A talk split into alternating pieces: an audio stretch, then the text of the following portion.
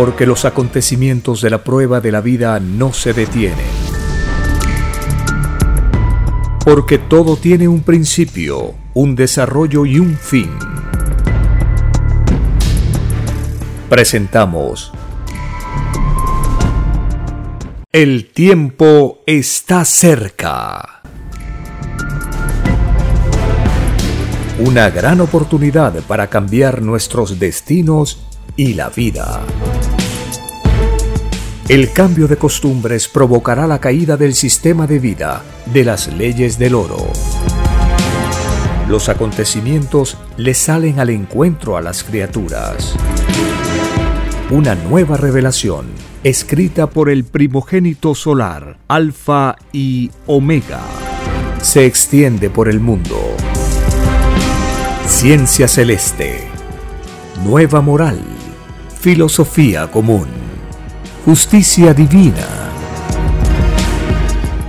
El tiempo está cerca.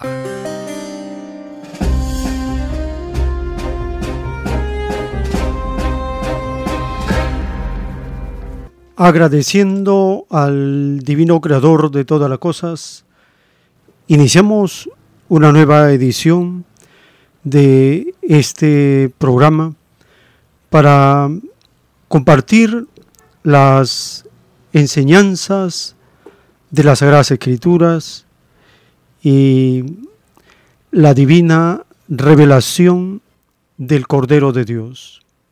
Estamos viviendo esa etapa anunciada en las Escrituras como el fin de los tiempos, este momento se caracteriza porque todo se acelera, el tiempo se acorta, los acontecimientos suceden a mayor velocidad e intensidad. La historia misma se acelera. Acontecimientos que duran en épocas normales mucho tiempo, ocurren en un tiempo corto. Otra de las características del fin de los tiempos es la manifestación viviente de la naturaleza, tal como lo anuncia el Hijo de Dios. Cristo, en sus enseñanzas, nos habla de estos tiempos y nos avisa que debemos cambiar nuestra forma de sentir, de vivir, de relacionarnos con el Divino Creador. Porque estando en prueba de vida, la incertidumbre pesa sobre todos. Nadie sabe qué es lo que va a suceder en el instante que viene. Esa incertidumbre nos acompañará instante por instante durante todo nuestro destino mientras estemos en prueba de vida. Y la prueba de la vida, dice la divina revelación, termina en el instante en que el Hijo de Dios inicia la resurrección de toda carne. Ese momento glorioso, esperado durante siglos y siglos, está muy cerca. La gloria y majestad del Hijo de Dios, este mundo, esta generación, la va a conocer. No se ha vivido cosa semejante desde los tiempos de Moisés, desde los tiempos de Jesús. Ahora, en el retorno del Hijo de Dios, conoceremos su gloria y majestad. Esta se expresa mandando a los elementos de la naturaleza en toda la tierra escuchando la voz de trueno del Hijo de Dios. Viéndolo levitar y brillar como un sol en todas las ciudades de la tierra.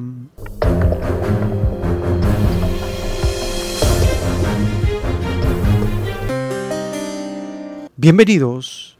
Un saludo a las familias con quienes compartimos estas informaciones, estos audios, estos datos que vamos seleccionando para las ediciones semanales. Iniciamos escuchando la voz del autor de la doctrina del Cordero de Dios, el primogénito solar, explica del juicio final. El juicio final es por medio de la televisión solar y allí todos veremos nuestros actos públicamente hechos durante la vida, durante la prueba de la vida. También responde las preguntas del sacramento, el bautizo, y nos recomienda al final que la prueba de la vida consistía en luchar contra toda forma de desconfianza entre los seres humanos. Escuchemos al autor de la escritura telepática.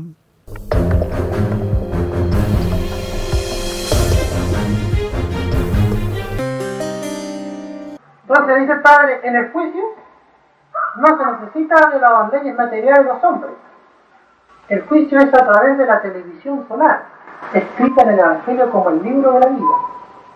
Pero tenemos que vivir la, vida real, la, actual.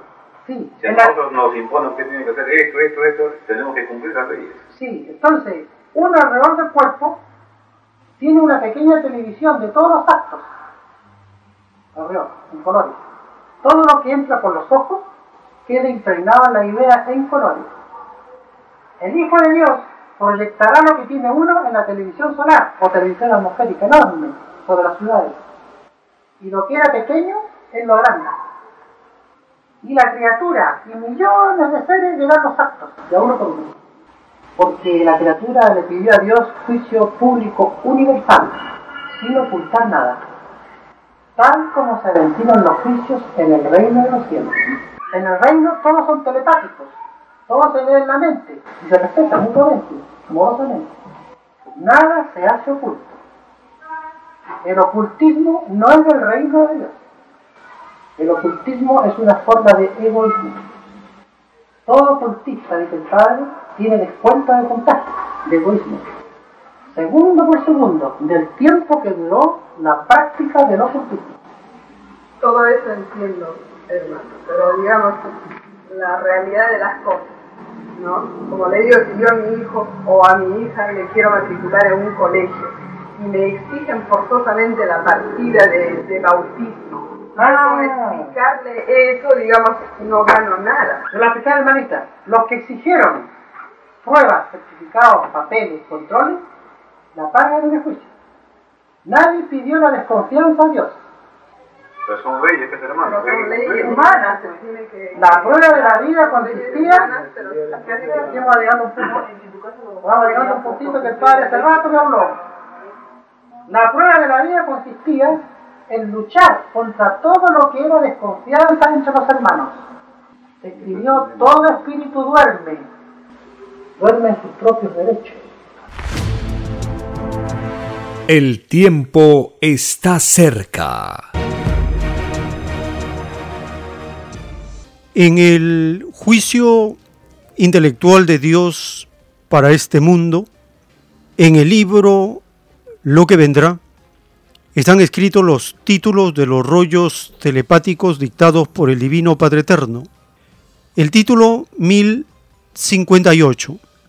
Todos aquellos que estafaron a humildes no entrarán al reino de los cielos. Así serán ellos estafados en otras existencias, en otros mundos. Es por esto que escrito fue, no hagas a otros lo que a ti no te gustase que te hiciesen. Escrito por el primogénito solar, Alfa y Omega.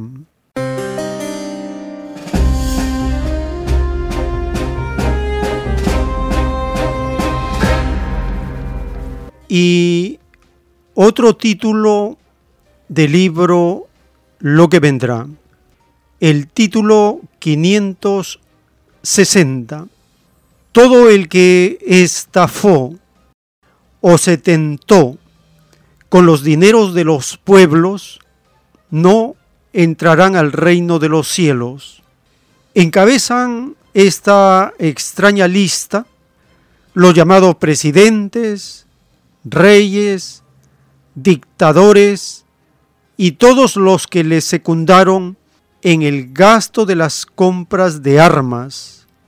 Todo el dinero invertido en la compra de armas será considerado como una estafa en el divino juicio de Dios, puesto que nadie pidió a Dios comprar armas para matar a otros la estafa consistía en que gran parte de lo que faltaba se lo habían llevado los que vendían armas. Esta extraña estafa está íntimamente ligada al hambre y la miseria que experimentó el mundo de la prueba. Los que mandaron sobre naciones y los fabricantes de armas tienen un divino juicio aparte, dentro del propio juicio. Una cosa es el juicio a sus propias sensaciones de la individualidad en vida de prueba y otra cosa es el daño colectivo hecho en tal o cual puesto en la prueba de la vida escrito por el primogénito solar, Alfa y Omega.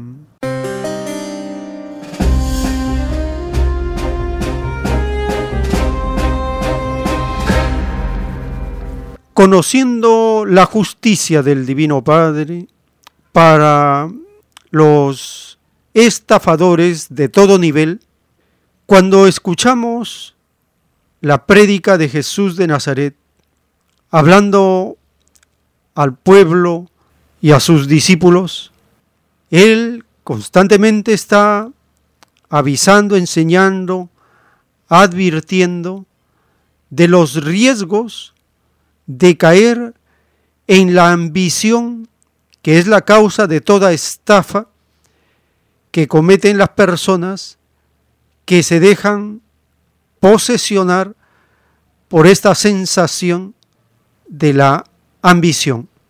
Escuchando y leyendo el Evangelio según Lucas, en el capítulo 19, se relata cómo Jesús de Nazaret llama a Saqueo.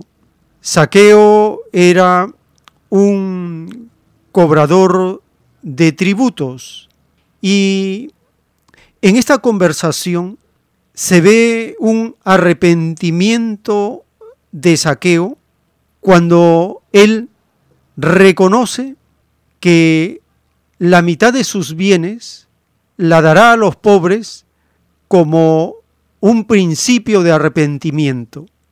Y si ha estafado a alguien, le devolverá hasta por cuatro veces la estafa. También está la parábola de las diez minas y también como los talentos. En el capítulo 19 también está la entrada triunfal en Jerusalén, la purificación del templo, de los comerciantes, de los estafadores, de los explotadores. Escuchemos el capítulo 19 del Evangelio según Lucas.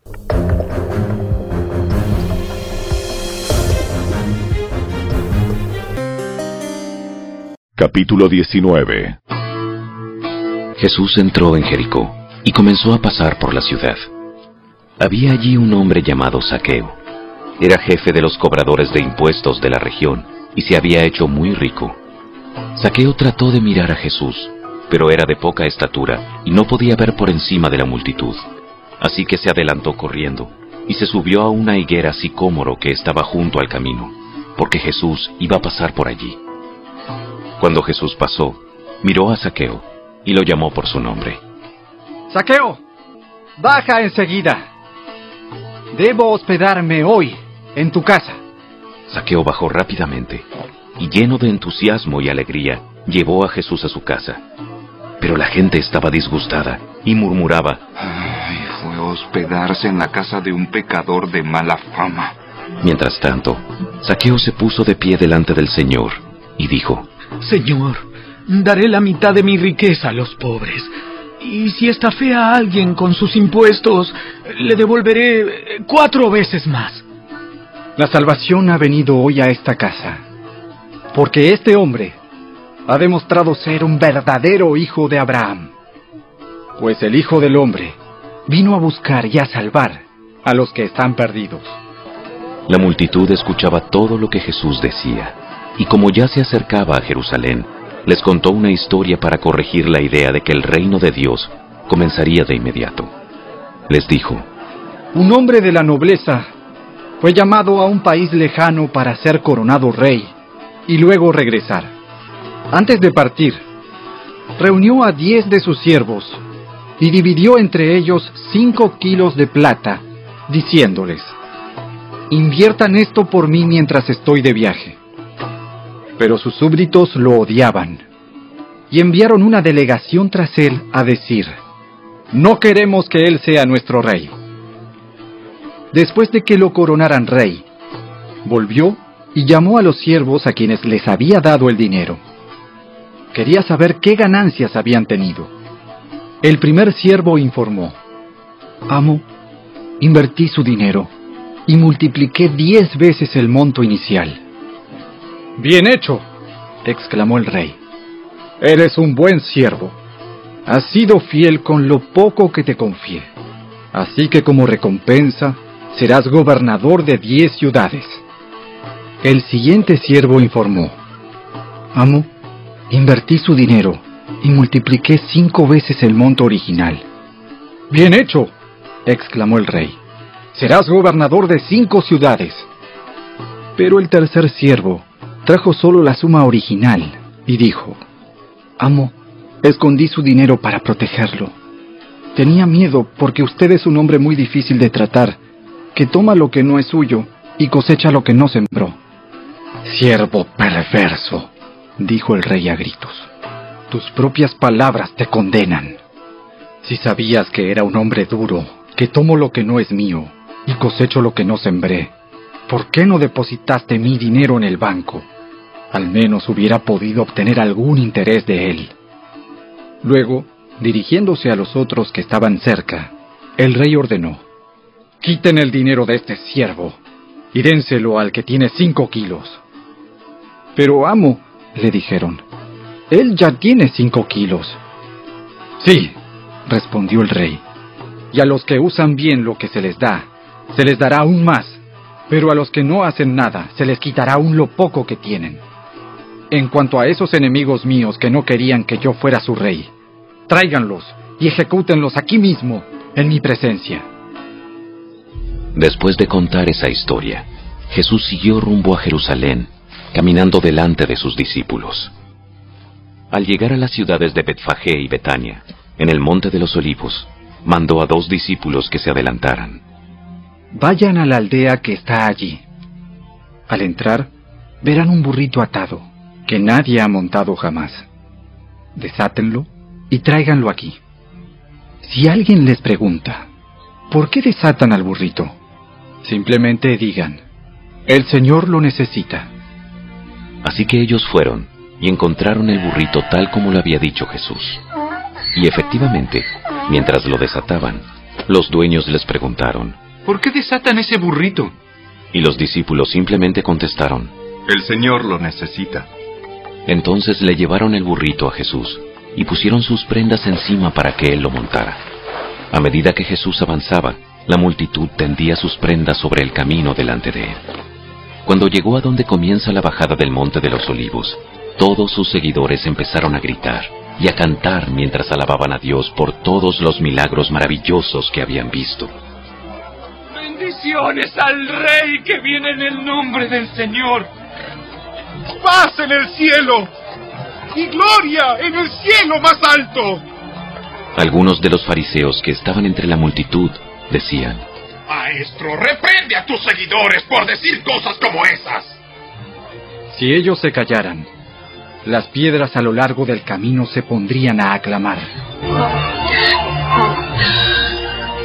Al acercarse a Jerusalén, Jesús vio la ciudad delante de él y comenzó a llorar, diciendo, ¿Cómo quisiera que hoy tú, entre todos los pueblos, entendieras el camino de la paz? Ahora es demasiado tarde y la paz está oculta a tus ojos. No pasará mucho tiempo antes de que tus enemigos construyan murallas que te rodeen y te encierren por todos lados. Te aplastarán contra el suelo y a tus hijos contigo. Tus enemigos no dejarán una sola piedra en su lugar porque no reconociste cuando Dios te visitó. Luego Jesús entró en el templo y comenzó a echar a los que vendían animales para los sacrificios. Les dijo, Las escrituras declaran, mi casa será una casa de oración. Pero ustedes lo han convertido en una cueva de ladrones. Después de eso, enseñó todos los días en el templo. Pero los principales sacerdotes y los maestros de la ley, junto con los otros líderes del pueblo, comenzaron a planificar cómo matarlo. Pero no se les ocurría nada, porque el pueblo prestaba mucha atención a cada palabra que él decía. El tiempo está cerca. En los rollos telepáticos del Cordero de Dios, el Divino Padre Eterno nos revela qué es lo que quiso decir el primogénito solar cuando dijo, soy el alfa y la omega. Dice el Divino Padre Eterno, de todo hay en el rebaño del Señor las matemáticas de la creación fueron anunciadas por mi divino Hijo primogénito cuando Él dijo, soy el alfa y la omega, soy el principio y el fin de la vida. Alfa representa el principio de la vida material. Son las matemáticas materiales y omega representa las matemáticas espirituales, las matemáticas del juicio final, del fin de la vida material. Surge un nuevo mundo, nueva ley, nueva filosofía, un nuevo concepto del universo. Empieza un milenio de inaudita paz hasta transformarse en un gobierno universal. Esto se deberá a la filosofía de los niños. Es la inocencia la que traerá la paz al mundo. Los llamados adultos, con ideas materialistas, serán meros espectadores, tuvieron sobrado tiempo para hacer de este mundo un paraíso, pero sucumbieron ante el Dios dinero y en el reino de los cielos prometieron ni tocarlo, prometieron llevar una vida pura, cualquier sistema de convivencia, menos la tentación, fueron tentados por la ciencia del bien, la misma que les causará llorar y crujir de dientes. Quien haya probado una tentación no entra al reino de los cielos. El mundo materialista es un mundo por dentro y reluciente por fuera. La divina parábola lo viene diciendo por siglos y siglos. La copa limpia por fuera y sucia por dentro. Lo de fuera son las violaciones del espíritu en las mismas leyes humanas y lo de dentro, las violaciones a las leyes espirituales, a los divinos mandamientos, escrito por el primogénito solar, Alfa y Omega.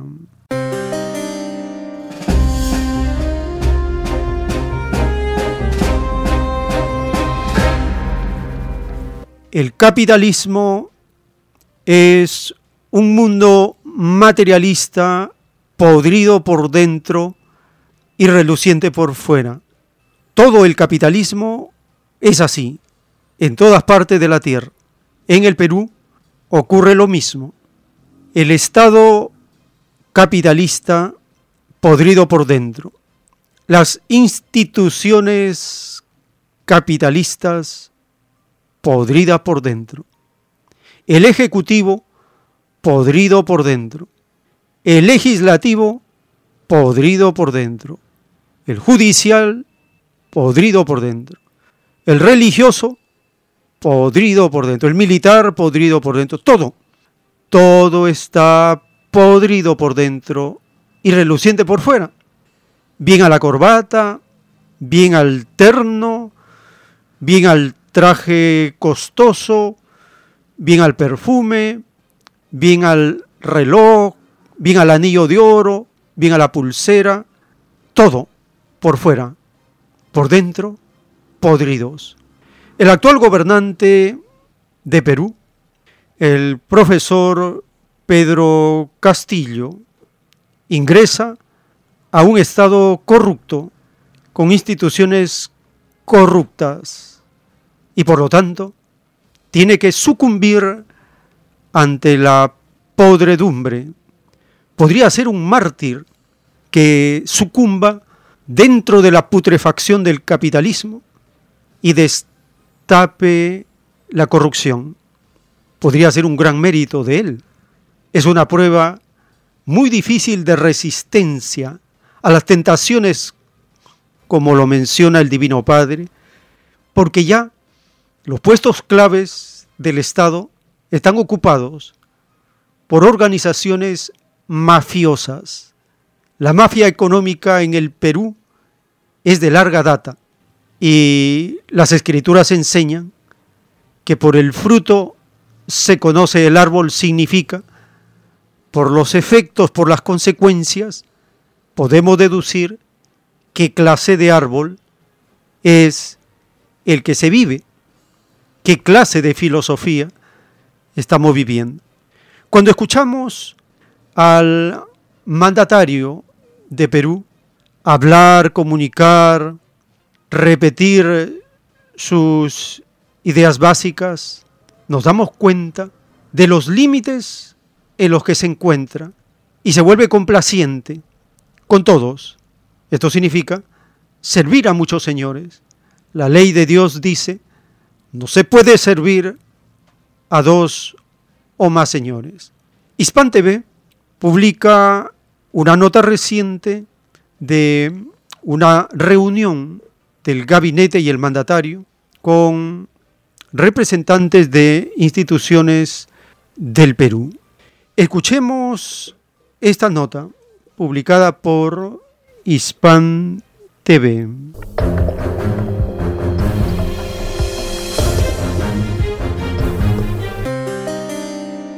El presidente de Perú, Pedro Castillo, se defiende una vez más ante acusaciones y alegaciones de la derecha en su contra. Descarta de manera categórica que quiera aferrarse en el poder más allá de los cinco años que durará su mandato. Eh, se ha creado ciertos temores eh, cuando hemos asumido este mandato y diciendo de que somos un gobierno que llamamos a una Asamblea Nacional Constituyente para enquistarnos en el poder. Totalmente eh, falso, totalmente errado. Eso hay que sacarse de la cabeza. En una reunión oficial, Castillo precisó que su ejecutivo no promoverá la Asamblea Constituyente. Pero según el mandatario, eso no significa que los ciudadanos no lo puedan hacer porque es su derecho. Dijo también que el pueblo peruano tiene el derecho a oponerse a la Asamblea Legislativa si esta última no trabaja para el bien de la nación. Y en ese marco creemos importante decirles de que desde el momento que hemos iniciado Nada de lo que se nos han estigmatizado hoy nos, pueden, nos pueden demostrar de lo que se ha dicho. Asimismo, aseguró que su gobierno se esforzará para dar al pueblo salud, educación y atender sus grandes necesidades. Nosotros hemos venido acá a darle al pueblo salud, educación, atender a sus grandes necesidades, atenderle al agricultor, Castillo subrayó además que los sectores público y privado deben ser verdaderos aliados para sacar adelante al país y tener el desarrollo que Perú espera. Cristina Leiva con información de Mahdi Jalali, Hispan TV Noticias.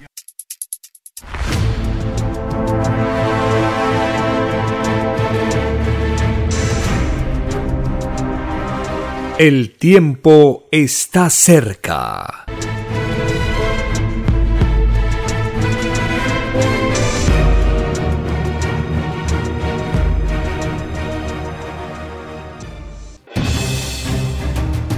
El tiempo ha llegado. Hay momentos cuando el pueblo entra en un estado de soberanía y esto ocurre cuando el creador de la vida ordena cambiarlo todo. Por mandato divino, está escrito en la doctrina Alfa y Omega que deben constituirse congresos de obreros y obreras en todas las naciones. Cristo dijo en Lucas 12, verso 32, no temáis, pequeño rebaño, porque a vuestro Padre le ha placido daros el reino. Envíe sus aportes en texto y audio al 934-407-166 o solicite más información al 934-407-166. Solo una unidad común con nueva moral dará paz al mundo. Por orden de Dios Padre, el mundo será dirigido por los trabajadores. Ha llegado el tiempo para que el pueblo escoja su propio destino y se gobierne a sí mismo. Alegraos, humildes del mundo, vuestro yugo llega a su fin.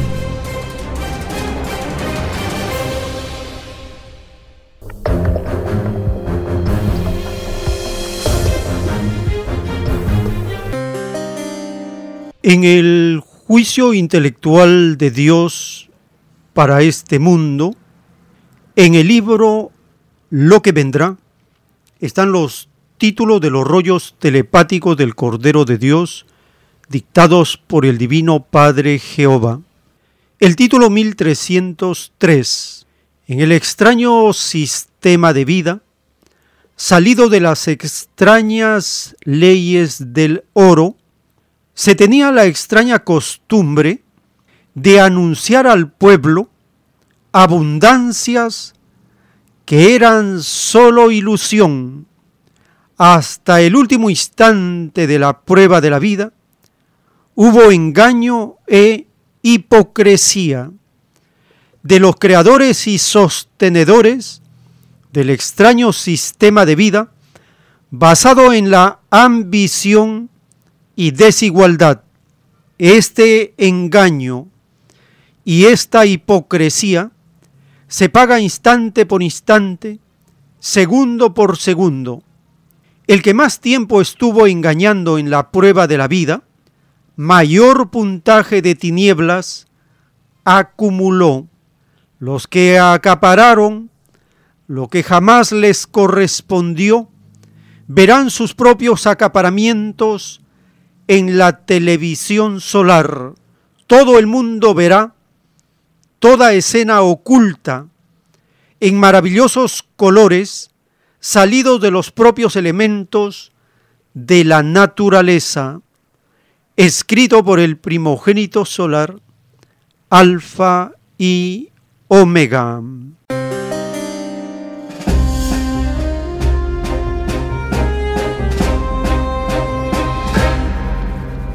Dice el Divino Padre Eterno que la costumbre extraña de anunciar al pueblo abundancias que eran solo ilusión. Por ejemplo, cuando se anuncian cifras macroeconómicas, estas a quién favorecen? Solo favorecen al 2% de lo más acomplejados por el oro en el Perú, de lo más ambiciosos, de lo más explotadores, de lo más pillos. Por ejemplo, en la agroexplotación. Este sector de la agroexplotación debería pagar el 30% de impuestos, pero por una estafa salida del Congreso y aprobada por el Ejecutivo de gobiernos anteriores, se le concede que pague el 15%.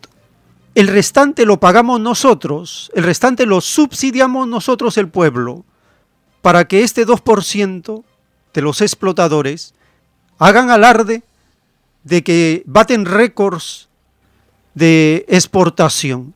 En el caso de la exportación de la uva, el año 2021, según la nota publicada por Singua en español, el Perú se convirtió en el primer exportador a nivel mundial de uva, desplazando a Chile al segundo lugar. De estos 1.200 millones de dólares de exportación de uva, ¿cuánto le corresponde al Estado de beneficio de utilidad? Quizás nada, porque todos los beneficios tributarios van para el sector privado de la agroexplotación. Escuchemos esta nota publicada por Singua en español.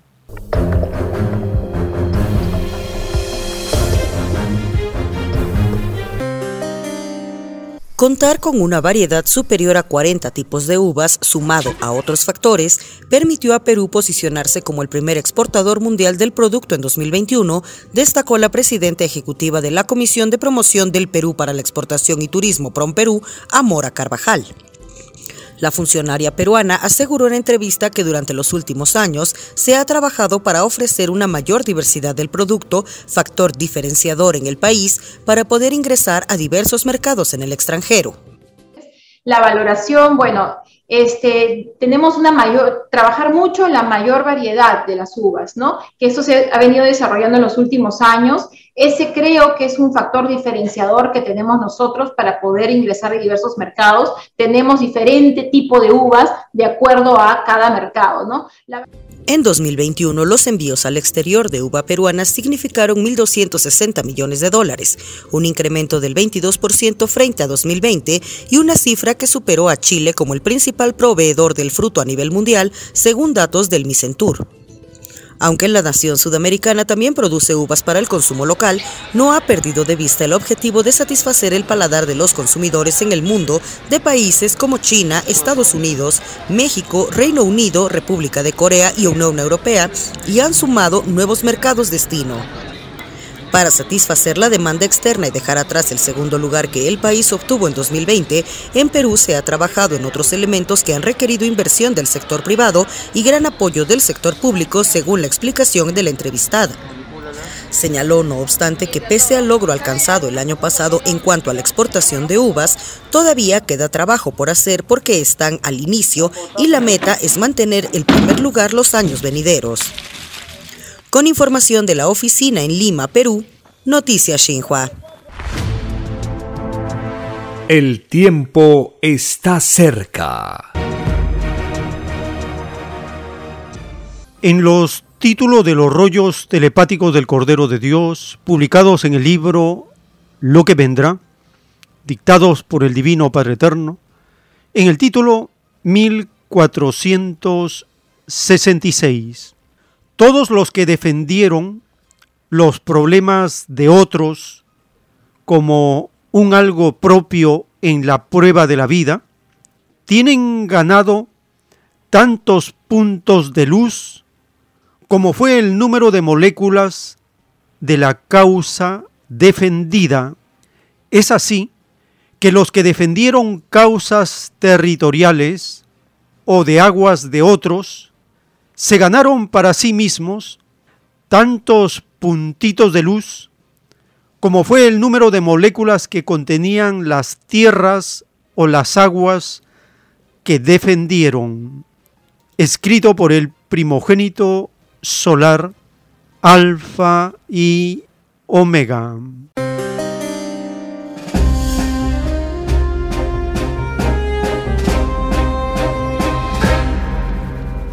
El Divino Padre Eterno nos enseña a defender causas colectivas.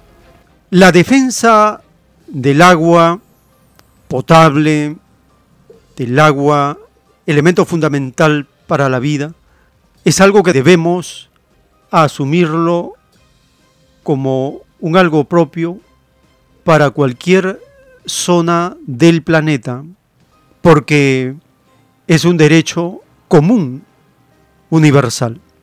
En el caso de Lima, la población tiene un problema de abastecimiento de agua potable para toda su población.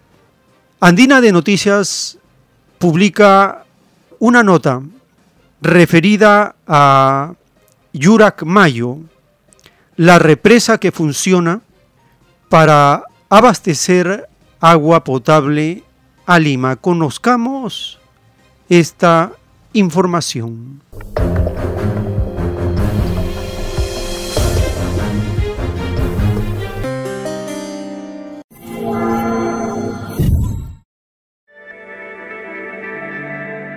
A 4.300 metros sobre el nivel del mar en Guarochirí, sierra de la región Lima, se encuentra la represa de Yuracmayo, es el tercer mega reservorio más grande que abastece de agua a la ciudad de Lima y a su paso también a la industria hidroeléctrica de la zona.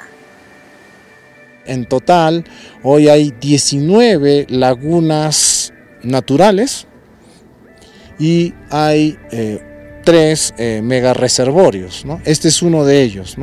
Es el tercero más grande de abastecimiento a la ciudad de Lima.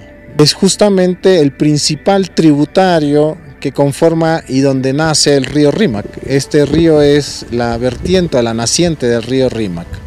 En este reservorio nosotros almacenamos 48 millones de metros cúbicos de agua, de los 333 millones de metros cúbicos que guardamos para utilizarlos en Lima en las épocas de estiaje. El estiaje es cuando no llueve, deja de llover y soltamos el agua de estas lagunas para que Lima pueda tener un abastecimiento adecuado. Es más o menos 48 días de agua, si soltáramos el agua en forma continua, 48 eh, días de agua de la ciudad de Lima. Yuracmayo tiene una serie de mecanismos que le permiten acopiar el agua, conservarla y distribuirla a sus principales destinos. Sus aguas son tan puras y limpias que incluso uno podría coger un vaso y tomar agua directo de la fuente. Esta agua se conforma o viene de dos maneras. Una primera es la lluvia y hay otra parte que recoge las lluvias y es como agua de filtración que se llama típicamente escorrentía. Imagínate que dentro de los cerros son como una esponja eh, y entonces filtra el agua.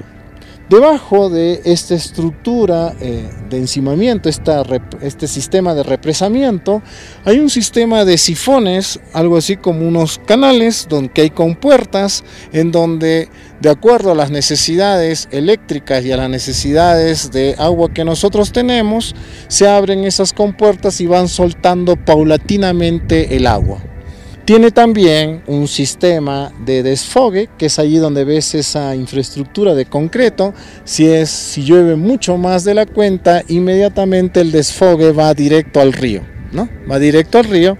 Y este sistema, además, eh, pasado ese sistema de represamiento, va hacia las hidroeléctricas. Este es un sitio eh, que filtra mucho el agua, le han puesto como un relleno de concreto en toda la base de eh, la laguna para que eh, logre retener el mayor tiempo posible el agua.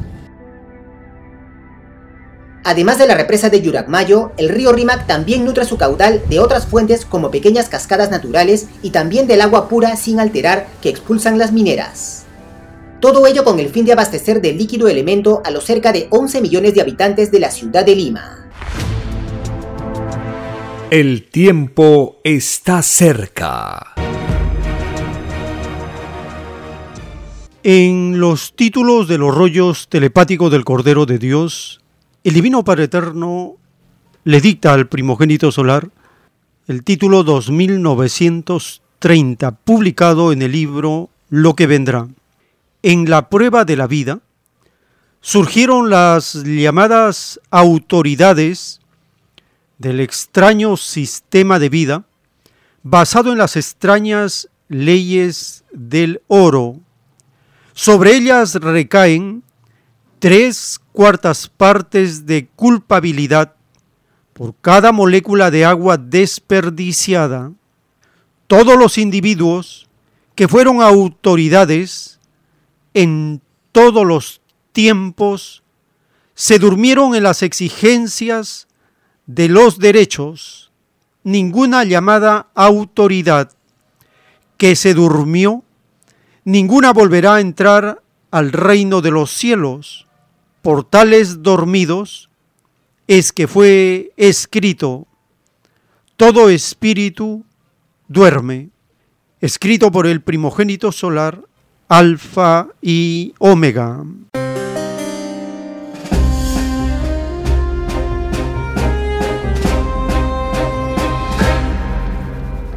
El Divino Padre Eterno nos revela su justicia de tres cuartas partes de culpabilidad para todas las extrañas autoridades que se duermen en la defensa de los propios derechos de la población por cada molécula de agua desperdiciada, por cada molécula de agua contaminada, tienen que rendir cuentas porque se durmieron en la defensa de los derechos. Es el caso de la injusticia que comete la transnacional Repsol.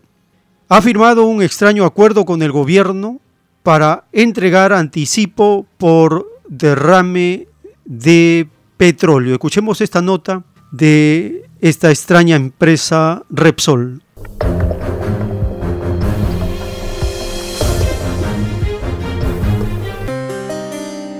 Finalizó un acuerdo con Repsol mediante la cual la empresa petrolera española se compromete a entregar un anticipo de indemnización a los cientos de afectados por el derrame de crudo ocurrido el pasado 15 de enero en las costas de Lima. Nuestro corresponsal Ramiro Angulo nos cuenta.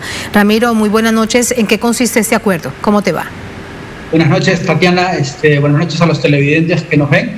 Sí, en efecto, hoy día, en horas de la mañana, el gobierno con funcionarios de Repsol acordaron entregar 3.000 soles a cerca de 5.000 eh, pescadores y comerciantes que fueron afectados con el derrame de petróleo que ocurrió este 15 de enero.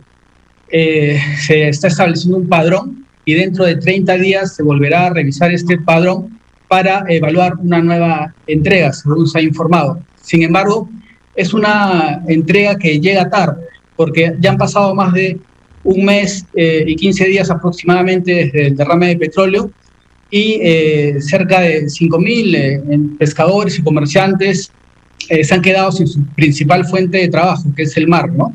Y actualmente ahora en el Perú estamos ya por empezar clases escolares y la gente no tiene cómo, digamos, generar ingresos económicos, sobre todo en esta época de verano, que es la época más importante en donde ellos pueden eh, recaudar plata ¿no? para este, cubrir sus necesidades esenciales. El tiempo está cerca. Les invitamos a acompañarnos. Tenemos más información para compartir en la siguiente. Por la gracia del Divino Padre, vamos a continuar.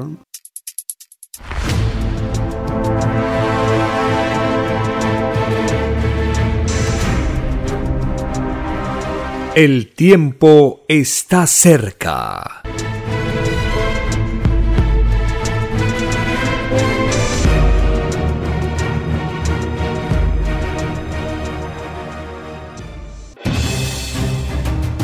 El tiempo ha llegado. Hay momentos cuando el pueblo entra en un estado de soberanía y esto ocurre cuando el creador de la vida ordena cambiarlo todo. Por mandato divino, está escrito en la doctrina Alfa y Omega que deben constituirse congresos de obreros y obreras en todas las naciones. Cristo dijo en Lucas 12, verso 32, no temáis, pequeño rebaño, porque a vuestro Padre le ha placido daros el reino. Envíe sus aportes en texto y audio al 934-407-166 o solicite más información al 934-407-166. Solo una unidad común con nueva moral dará paz al mundo. Por orden de Dios Padre, el mundo será dirigido por los trabajadores. Ha llegado el tiempo para que el pueblo escoja su propio destino y se gobierne a sí mismo. Alegraos, humildes del mundo, vuestro yugo llega a su fin.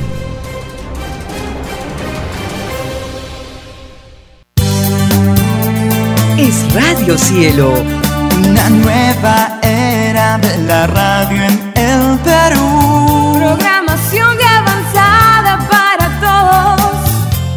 Es Radio Cielo,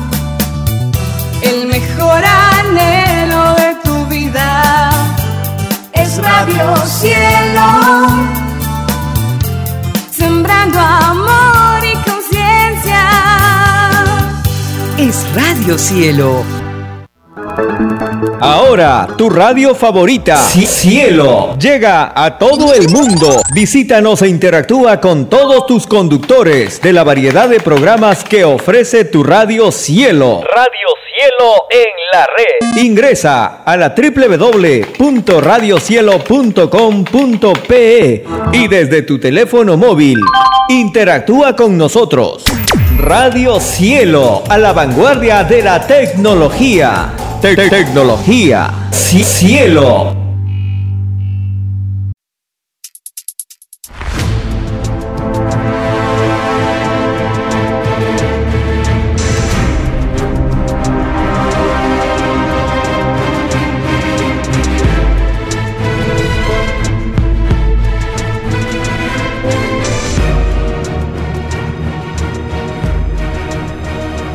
Porque los acontecimientos de la prueba de la vida no se detienen.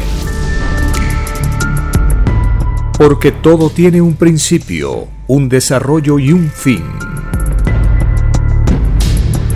Estamos compartiendo. El tiempo está cerca. Una gran oportunidad para cambiar nuestros destinos y la vida.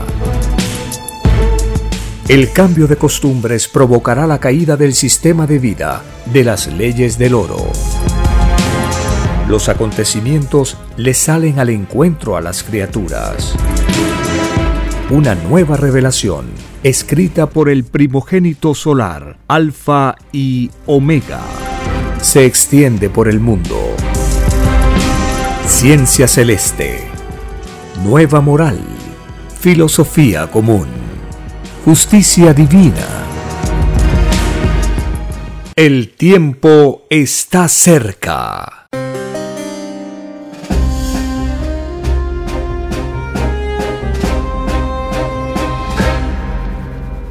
Gracias al divino creador de todas las cosas, estamos compartiendo las enseñanzas de Cristo en el Evangelio y la luz de la revelación del Cordero de Dios prometida por el Divino Padre, que llegaría por sorpresa en el desarrollo de la prueba de la vida.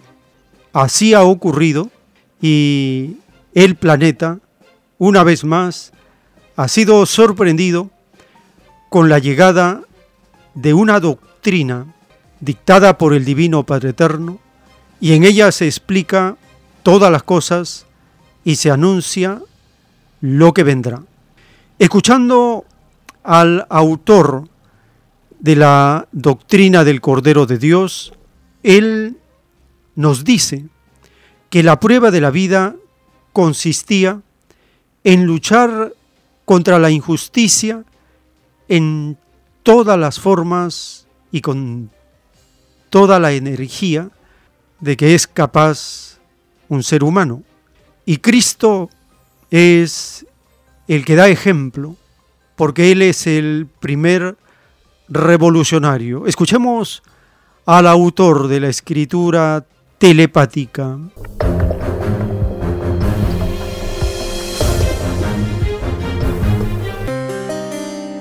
La prueba de la vida consistía en luchar contra todo lo que era desconfianza entre los hermanos. Escribió, todo espíritu duerme, duerme en sus propios derechos. Dice el Padre, desde el momento que existió un sistema injusto, desigual, extraño, no escrito en el reino de Dios, había que luchar contra tal sistema con todas sus fuerzas. Es así que los llamados revolucionarios, surgidos durante las leyes del mundo del oro, son llamados profetas en el reino de Dios, que le pidieron al Padre hacer cambiar extraños sistemas de vida que le habían violado su ley. Un revolucionario dijo, dice el Padre, gasta la vida por los demás. Eso se llama caridad colectiva delante de Dios. Y es más fácil que entre al reino de Dios un revolucionario, que dio hasta la vida por los vivos, para que tuvieran el mejor mundo, a que entre uno que se cruzó de brazos, contempló y no hizo nada. Nace una nueva psicología en las cosas. Entonces, los mismos religiosos, dice el Padre Jehová, debieron haberse convertido en los más grandes revolucionarios, en un sistema de vida en que había leyes desiguales. Mi hijo, dice el Padre Jehová, Cristo fue el primer revolucionario por la causa divina. ¿Por qué estos demonios, así los tratan, por qué estos demonios no lo imitaron?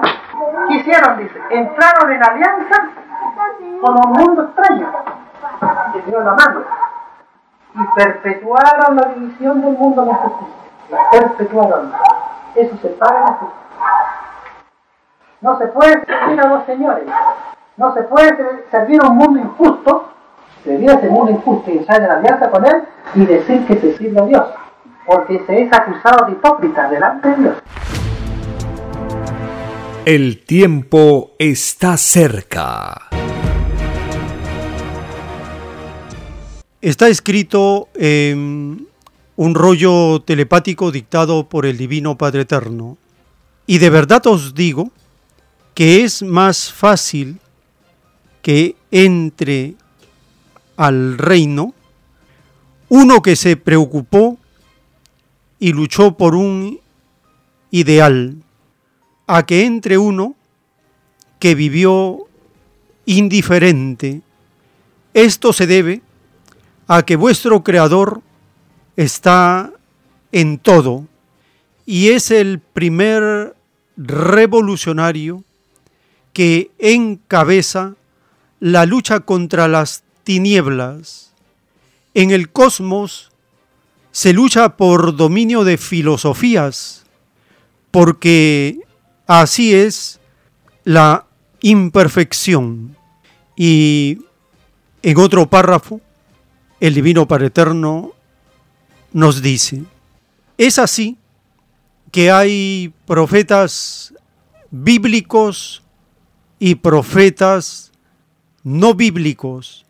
De todo hay en la viña del Señor. Todo profeta, sea cual sean las características de sus pedidos, es un revolucionario. En todo instante, el extraño e inmoral sistema de vida, surgido de la posesión del oro, necesitó de espíritus revolucionarios. El primer revolucionario de este mundo fue el Hijo primogénito, porque su divina jerarquía es solar, es infinitamente más elevada que la humana. Siempre en la eternidad, lo divino ha encabezado toda revolución en los lejanos planetas, porque el Dios viviente en todas partes está. Las revoluciones cuando llevan un sello de justicia, grandes son en el reino de los cielos. En este mundo, toda revolución se justifica en el reino del Padre, mas las que se justifican primero son aquellas producidas por los explotados, porque causa tienen ante el Padre, porque nadie pidió al Padre ser explotado en la prueba de la vida, escrito por el primogénito solar, Alfa y Omega.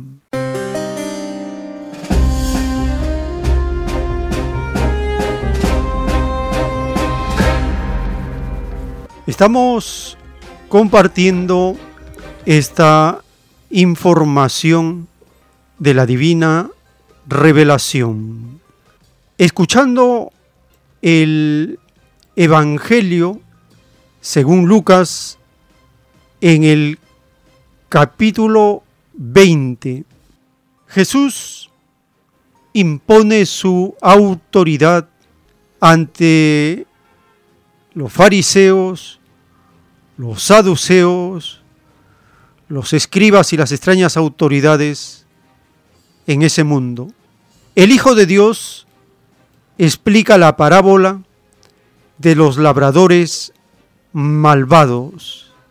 También la cuestión del tributo y la pregunta sobre la resurrección la responde dejando a los tentadores sin preguntas. Y él les hace una pregunta de quién es Cristo, hijo de quién es, de David o del Señor. Y finalmente acusa a los escribas. Escuchemos el capítulo 20 del libro de Lucas.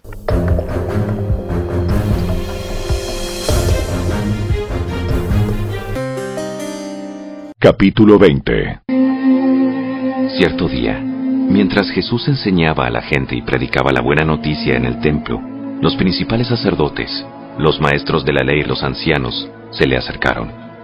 ¿Con qué autoridad haces todas estas cosas? ¿Quién te dio el derecho? Primero, déjenme hacerles una pregunta. ¿La autoridad de Juan para bautizar provenía del cielo o era meramente humana? Ellos discutieron el asunto unos con otros. Si decimos que provenía del cielo, preguntará por qué nosotros no le creímos a Juan. Pero si decimos que era meramente humana, la gente nos apedreará, porque están convencidos de que Juan era un profeta. Entonces finalmente contestaron que no sabían. Entonces yo tampoco les diré con qué autoridad hago estas cosas. Jesús se dirigió nuevamente a la gente y les contó la siguiente historia.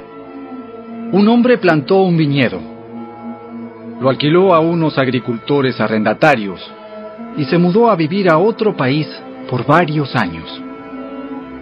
Llegado el tiempo de la cosecha de la uva, envió a uno de sus siervos para recoger su parte de la cosecha. Pero los agricultores atacaron al siervo, le dieron una paliza y lo mandaron de regreso con las manos vacías. Así que el dueño envió a otro siervo, pero a este también lo insultaron, le dieron una paliza y lo despacharon con las manos vacías.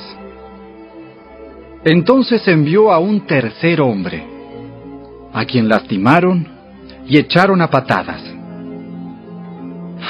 ¿Qué haré? se preguntó el dueño. Ya sé, enviaré a mi querido hijo. Sin duda a él lo respetarán. Sin embargo, cuando los agricultores vieron al hijo, se dijeron unos a otros, Aquí viene el heredero de esta propiedad. Matémoslo y nos quedaremos con la propiedad. Entonces lo arrastraron fuera del viñedo y lo asesinaron.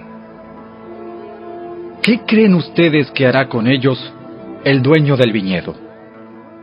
Les diré, irá y matará a esos agricultores y alquilará el viñedo a otros. ¡Oh! ¡Qué, qué terrible que suceda algo así! Jesús los miró y les dijo, Entonces, ¿a qué se refiere la siguiente escritura? La piedra que los constructores rechazaron, ahora se ha convertido en la piedra principal. Todo el que tropiece con esa piedra se hará pedazos, y la piedra aplastará a quienes les caiga encima.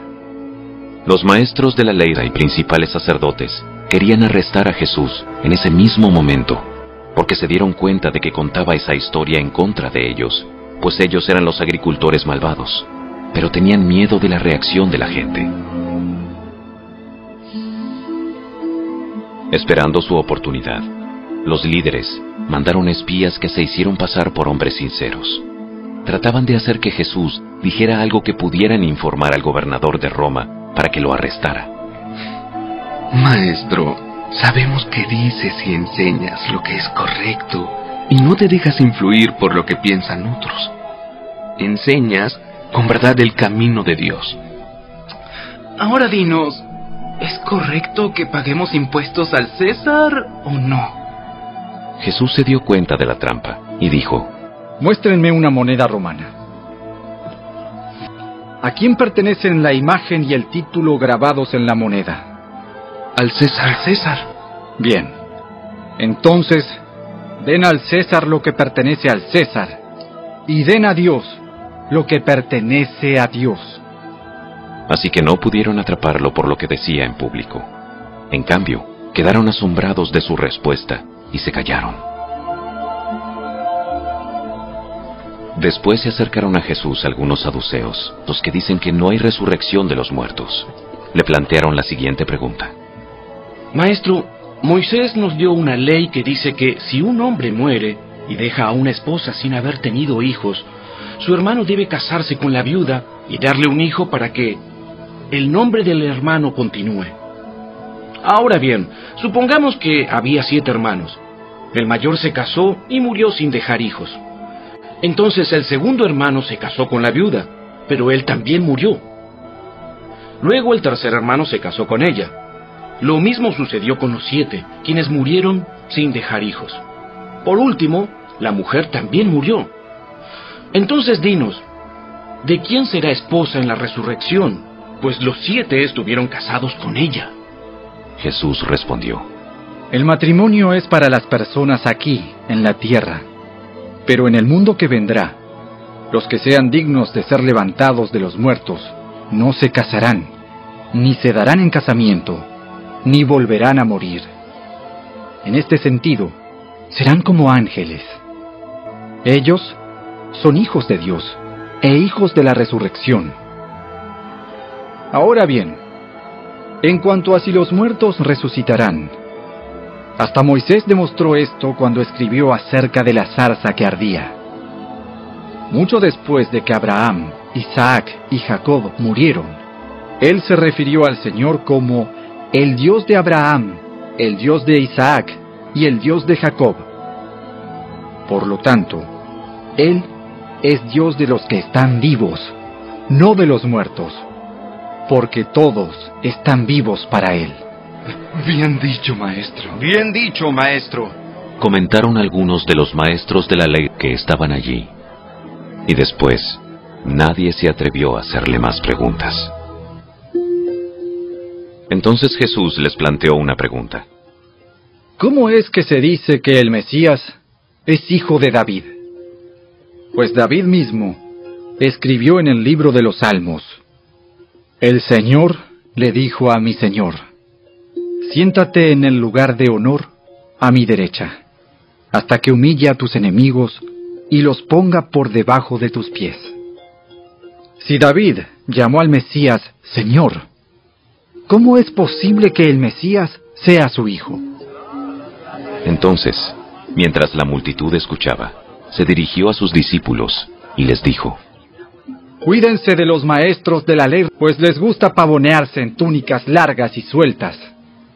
Y les encanta recibir saludos respetuosos cuando caminan por las plazas. Y cómo les encanta ocupar los asientos de honor en las sinagogas y sentarse a la mesa principal en los banquetes. Sin embargo, estafan descaradamente a las viudas para apoderarse de sus propiedades y luego pretenden ser piadosos haciendo largas oraciones en público. Por eso, serán castigados con severidad. El tiempo está cerca. En el juicio intelectual de Dios para este mundo, en el libro Lo que vendrá, están los títulos de los rollos telepáticos del Cordero de Dios. El título 3552. El armamentismo creado por el socialismo mundial fue creado para reprimir al antiguo armamentismo de la bestia capitalista. Fue una acción obligada para parar al que hacía ya muchos siglos había lanzado la primera piedra de atropello a través del uso de la fuerza. Y escrito fue, si un pecador es castigado, más infinitamente es castigado aquel por el cual vino el pecado.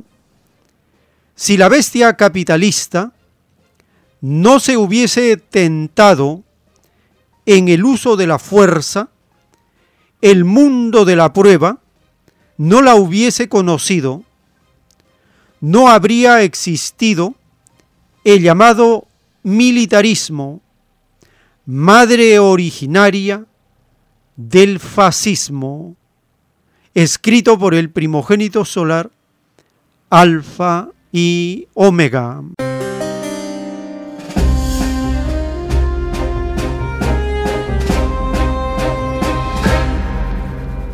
La justicia del Divino Padre Eterno va a la causa de los problemas. ¿Quién es el causante?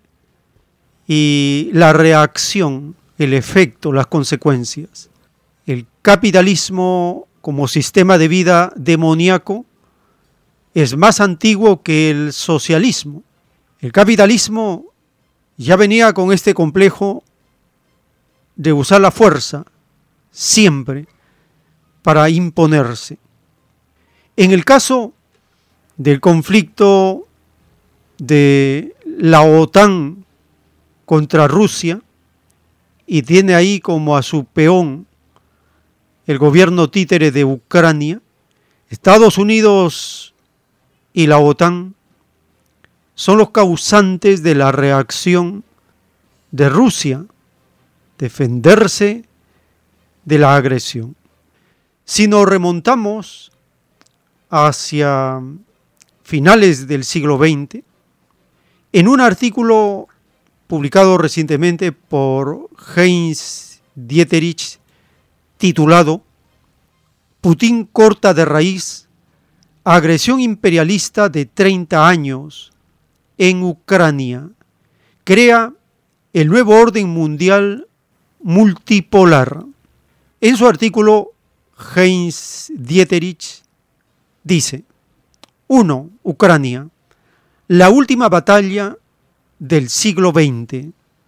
Cuando cayó la Unión Soviética en 1990-1991, Washington decidió dar el golpe de gracia definitivo a sus dos rivales geopolíticos principales, Rusia y China, removerlos como sociedades viables y competidores del sistema mundial, tal como el presidente Eisenhower había definido los supremos objetivos de la política exterior estadounidense en 1961. Un ataque nuclear sorpresa contra los centros urbanos y blancos industriales de Rusia y China. Punto 2. Dominio mundial de Washington. La finalidad del gobierno norteamericano, expresada con brutal claridad en los documentos desclasificados, era destruir la voluntad y la capacidad del bloque chino-soviético para hacer la guerra, eliminar al enemigo de la categoría de una gran potencia industrial y asegurar un equilibrio de poder de posguerra favorable a Estados Unidos. Punto 3. Autodestrucción del American Century imperialista. Al colapsar el socialismo soviético en 1991, Washington decidió usar dos grandes estratagemas políticos para rematar a sus potenciales rivales globales como Rusia y China. Primero, expandir su organización bélica, la OTAN, hacia Oriente, lo más cerca posible a Moscú, para dominar Rusia militarmente. Segundo, impedir que renaciera la alianza estratégica Rusia-China, porque formaría un bloque de poder regional invencible. Ambas estrategias han sido cortadas de raíz por la operación militar específica rusa de desnazificación y des militarización de ese protectorado euroasiático de Washington, encabezado por el comediante profesional Zelensky, sin que Washington o sus perros falderos políticos en Londres, París, Berlín, Varsovia y Bruselas pudieran impedirlo. Los contactos clandestinos de Biden con Beijing, solicitando que China se distanciara de Putin, no solo fueron rechazados por el Partido Comunista Chino, sino la información respectiva fue entregada al aliado estratégico Putin. Y teniendo Rusia las fuerzas armadas más poderosas de la Tierra, que derrotarían al ejército estadounidense tanto en el campo de las armas estratégicas como en una guerra convencional, no hay nada que el imperialismo occidental pueda hacer para salvar a su gobierno títere en Kiev. Punto 4. La profecía de la autodestrucción. Punto 5 30 años de mentiras y agresiones de Washington. Punto 6. Kennedy y Putin. Punto 7. Cuba y Ucrania. Punto 8. Putin y la contrarrevolución de color. Punto 9. guerra secular contra Rusia y China. Estamos resumiendo el artículo publicado por Heinz Dieterich, Putin corta de raíz agresión imperialista de 30 años en Ucrania. Compartimos un audio publicado por RT en español. Allí se informa las palabras de Putin de cómo va la operación militar rusa en Ucrania.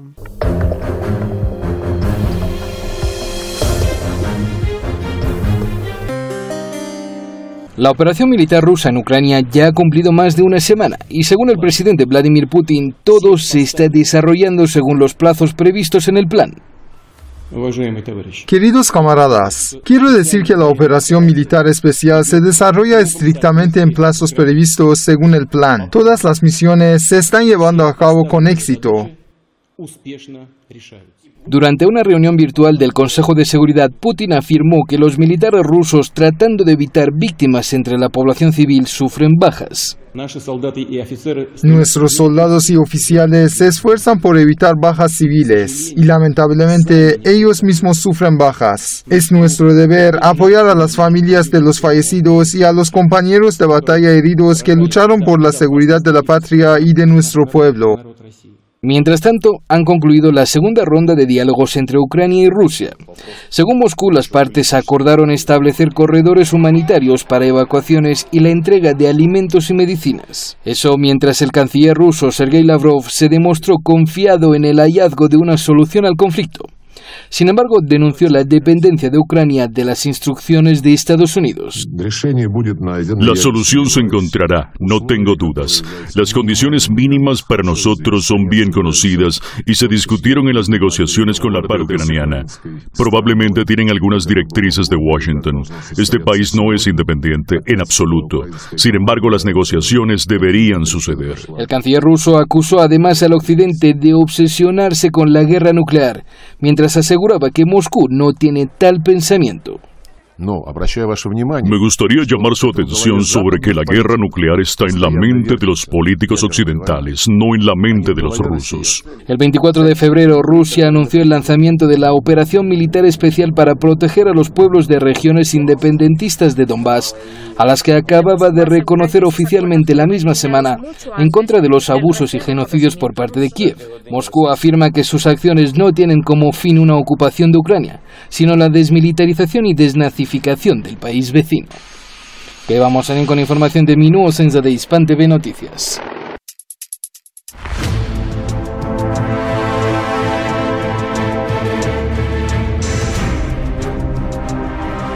El tiempo está cerca.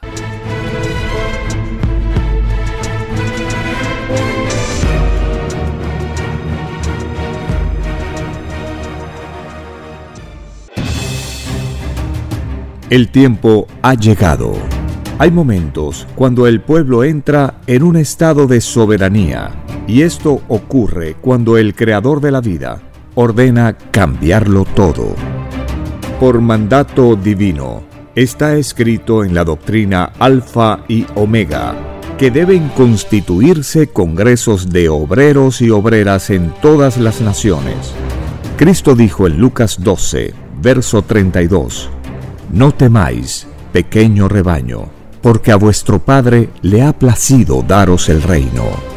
Envíe sus aportes en texto y audio al 934-407-166 o solicite más información al 934-407-166. Solo una unidad común con nueva moral dará paz al mundo. Por orden de Dios Padre, el mundo será dirigido por los trabajadores. Ha llegado el tiempo para que el pueblo escoja su propio destino y se gobierne a sí mismo. Alegraos, humildes del mundo, vuestro yugo llega a su fin.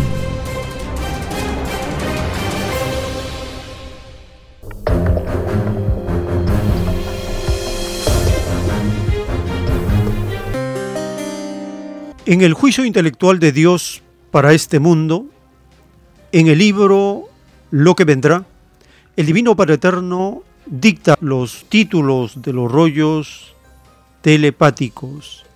El título 1865. Todos los que hablaron de un mundo libre, falsos son. Un mundo libre no posee ninguna forma de fuerza.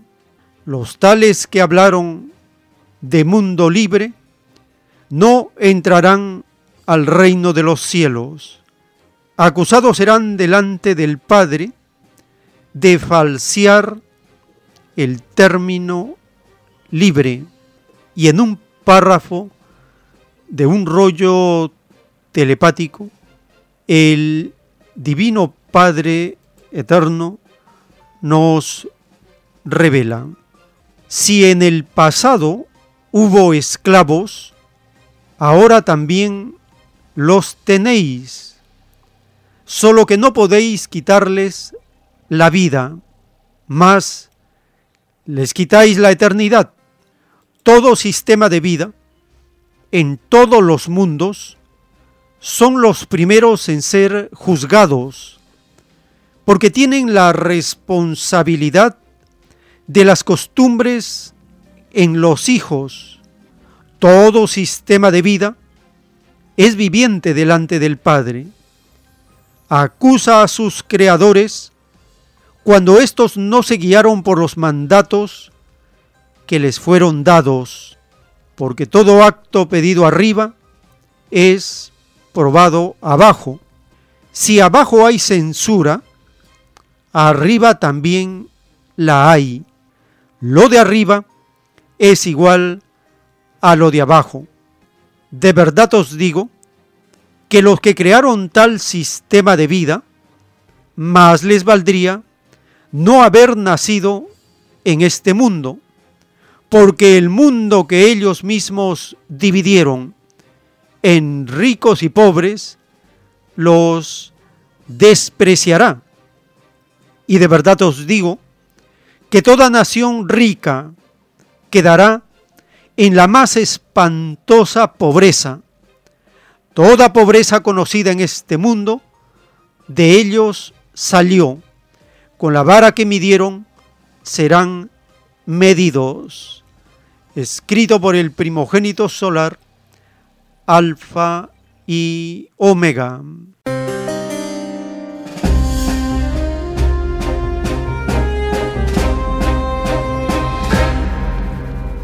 Cuando escuchemos a los capitalistas hablar de un mundo libre, falsos son.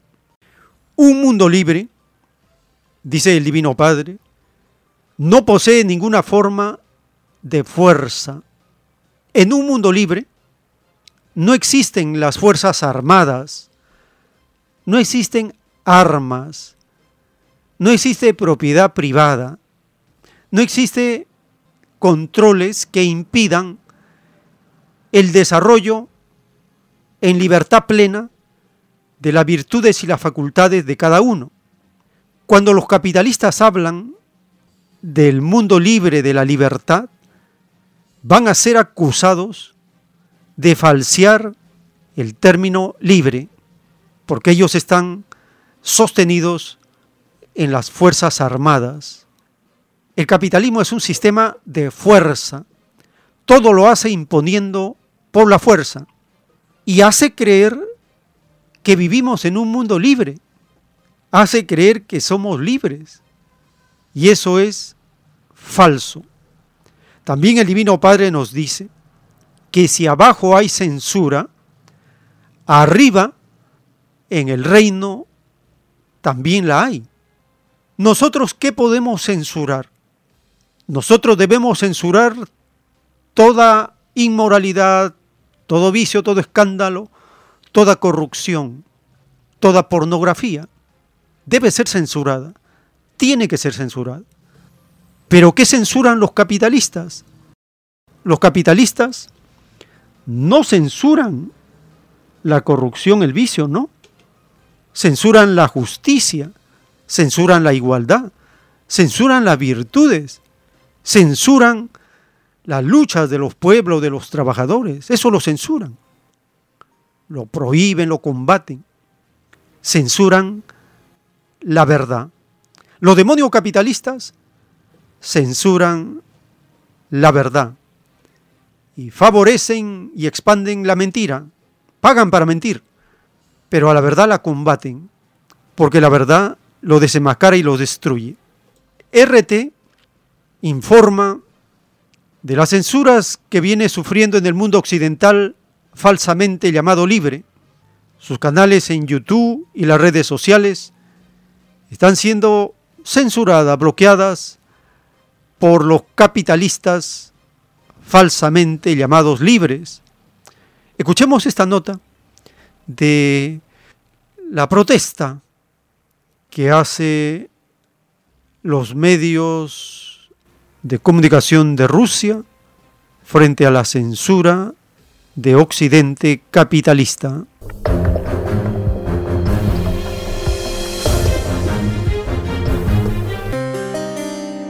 Desde la oficina del Alto Comisionado de la ONU para los Derechos Humanos señalaron que las restricciones contra los medios rusos en Europa deben estar sujetas a la verificación de su legalidad ante los tribunales. Asimismo, el vicepresidente de la Federación de Periodistas de Perú señaló que prohibir en Europa y otros países las agencias y también canales RT y Sputnik representa un atentado contra la libertad de expresión e información.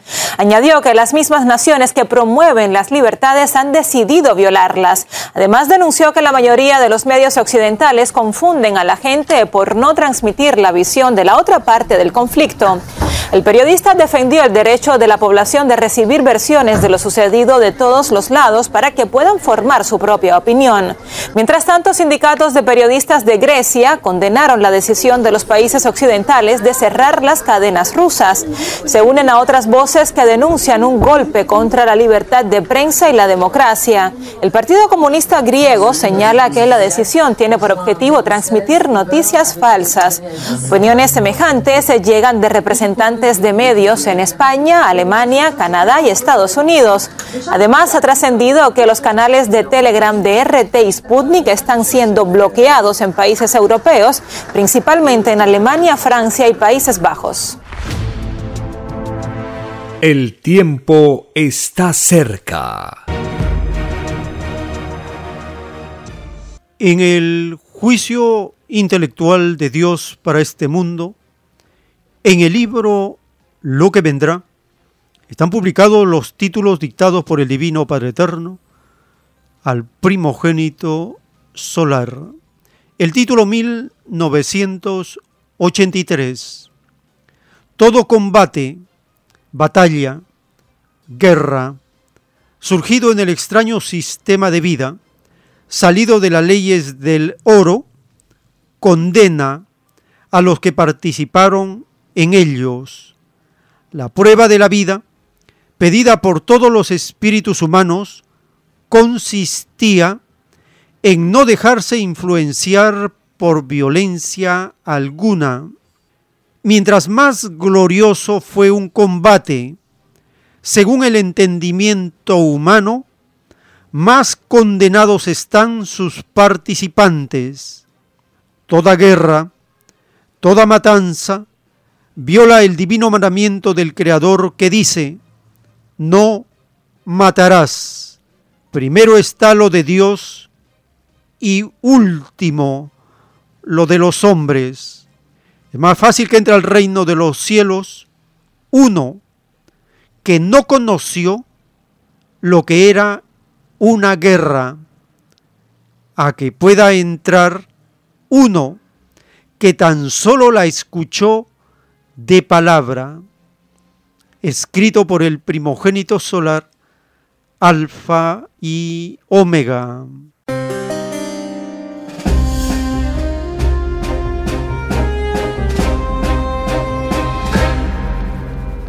Teniendo uso de razón, es inconcebible que haya guerras. Es inconcebible que haya habido guerras en el pasado. Es inconcebible ese acto de usar la fuerza y la violencia. por algo que puede lograrse por la razón y por el camino del amor, por el camino de las virtudes. Es por eso que se condena todo combate, toda batalla, toda guerra, y más cuando sale de la bestia capitalista, que son guerras de rapiña, de usurpación, de destrucción.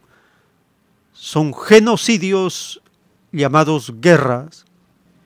En este conflicto entre Estados Unidos, la OTAN contra Rusia, y tienen como títere, como escenario para este enfrentamiento a Ucrania, a raíz del golpe de Estado de 2014, se instaló un gobierno neonazista en Ucrania. Durante ocho años, sistemáticamente ha venido bombardeando a las autodenominadas repúblicas del sureste de Ucrania, frontera con Rusia. Escuchemos la nota publicada por RT para conocer la maldad de Estados Unidos y la OTAN utilizando al gobierno títere de Ucrania contra sus propios hermanos, contra sus propias familias, contra sus propios hogares. Demonio es el que se destruye a sí mismo.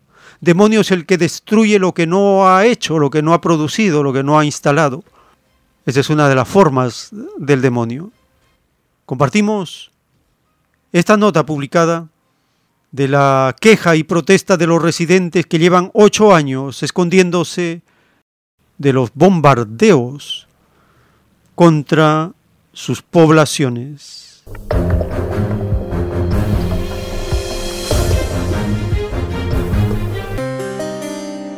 Los residentes en Donbass llevan ya ocho años bajo bombardeos. Tienen miedo de quedarse en sus propios hogares, pero incluso en los sótanos tampoco hay seguridad. Semyon Senderov ha hablado con las personas de allí y nos cuenta sus historias. Día tras día, noche tras noche, los niños, las mujeres, los ancianos y sus mascotas se refugian en el sótano, viven en los barrios más afectados por los ataques y tienen miedo de quedarse en sus propios hogares. Ahora me siento y pienso, si salgo de aquí, ¿a dónde iré? ¿En dónde viviré? No hay ventanas, no hay puertas, las paredes están rotas, todo está destrozado. ¿A dónde iré? ¿A dónde? Estoy sola, no tengo a dónde ir. Pobre mi madrina. Fue a buscar sus documentos, en el camino cayó un proyectil sobre una casa y ella murió. Esto ya es demasiado y ni siquiera permiten enterrar a una persona en un cementerio, la entierran cerca de la puerta, como si fuera un animal. Cuando suenan los estruendos, empiezan a sonar también los avisos de Telegram. Momentos después de un nuevo ataque, aparece una lista de direcciones, describen los daños y avisan si hay víctimas. Viendo el mapa, uno se da cuenta de que en Donetsk no hay ni un solo lugar seguro. Están bombardeando, pero pudimos meternos al sótano a tiempo. En la habitación donde estábamos se derrumbó el techo antes, las ventanas volaron, se derrumbó la valla. Quedarse siempre en el refugio se hace imposible. Los ciudadanos siguen trabajando, necesitan hacer la compra, muchos incluso tienen que salir a buscar agua fuera de casa. Los ataques afectan también el suministro de electricidad y gas. Uno de los proyectiles ha caído aquí. Estamos cerca del centro de Donetsk. Precisamente se trata de un barrio residencial. Todavía se escuchan los disparos, las explosiones. Aquí en esta casa, en el momento de ataque, estaba una anciana. Estaba en, en un estado de shock. No podía ni siquiera contar lo que ha pasado. Esta ha sido su vida durante los últimos ocho años. Nos confiesan que aunque hubo momentos de relativa tranquilidad, ya no se imaginan su día a día sin la constante ansiedad. Y es que para algunos incluso un refugio puede convertirse en lujo. No tenemos refugio antibombas, ni siquiera tenemos un sótano. Estamos en una habitación cerrada de la casa. Tenemos miedo por nuestros hijos. Estas familias conocen la cara de la guerra. Muchos han perdido a sus hijos. El conflicto entre Ucrania y Donbass ha dejado miles de víctimas y la cuenta sigue. Yo vivo sola. Mi hijo falleció en el 2015 y yo me quedé con tres nietos. ¿Por qué nos pegan tan fuerte? ¿Qué les hemos hecho? ¿Qué les han hecho? Una pregunta tan sencilla, pero que, sin embargo, ahora ha hundido a millones de personas en discusiones infinitas. Simeón Sendrov, RT, Donetsk. El tiempo está cerca.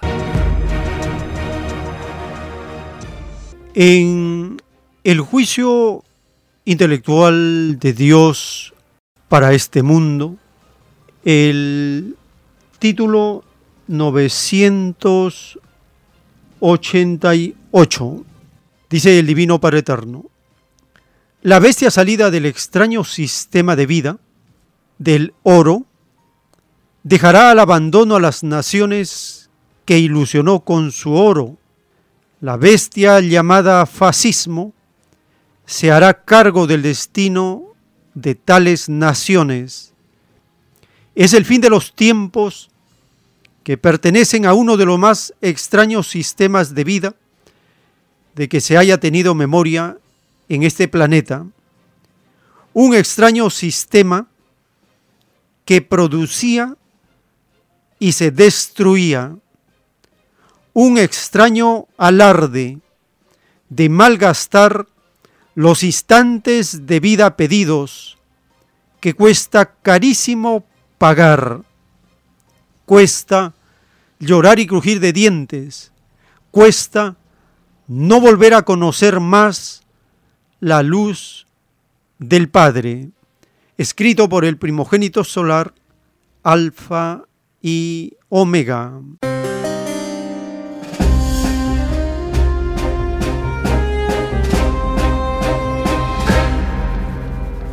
El Divino Padre nos dice que el capitalismo es uno de los más extraños sistemas de vida que se haya tenido memoria en este planeta. Es un extraño sistema de vida que producía y se destruía. Un extraño alarde de malgastar los instantes de vida pedidos. El espíritu de la guerra que mueve a Estados Unidos y Europa para destruir a sus potenciales rivales como Rusia y China.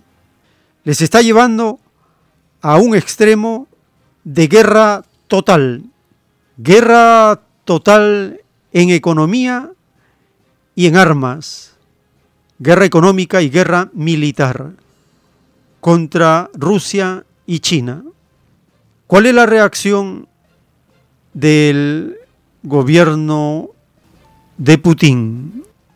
El gobierno ruso anuncia que dejará de exportar fertilizantes para mantener su logística y su seguridad alimentaria. Esto es un golpe mortal a Occidente y Estados Unidos.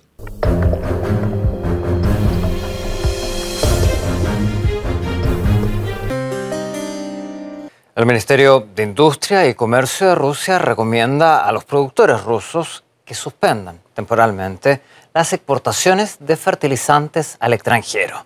La decisión se produce ante las interrupciones logísticas provocadas por el endurecimiento del régimen de sanciones contra el país eslavo.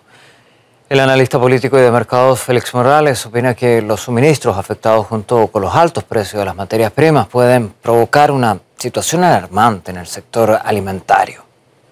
Esta crisis lo que va a hacer es agudizar más el precio de estos fertilizantes, porque al haber menos fertilizantes en el mercado, los que quedan mm, pues aumentan mucho de valor, incluso Estados Unidos. Eh, ya ha dado un aviso diciendo que no va a permitir abusos eh, en el precio de, los fertilizantes porque es, eh, es, muy sensible a nivel mundial, es alimentación de lo que estamos hablando. Y eso está acompañado de otro problema y es que los precios en materias primas, de, por ejemplo, del trigo, del maíz, ya están en prácticamente, algunos en soja, por ejemplo, están a niveles muy altos de, máximos históricos. Si a eso si a esos precios ya altos de, materias primas como bueno agrícolas como, como la soja, el maíz, añadimos que vamos a tener una pobre, más que presumible, eh, pobre cosecha en los próximos meses debido a este aumento eh, del precio del fertilizante o directamente la, carestía del fertilizante, lo que vamos a hacer es encarecer muchísimo más eh, la materia prima. Eso, sinceramente, es alarmante. Eh, y eso nos tiene que llevar a pensar que es importante llegar a ciertos pactos eh, para intentar recuperar un suministro porque mm, es, eh, es, es muy estratégico el sector alimenticio. El tiempo está cerca. Les invitamos a acompañarnos porque tenemos más audios para compartir en la siguiente. Por la gracia del Divino Padre Eterno, vamos a continuar.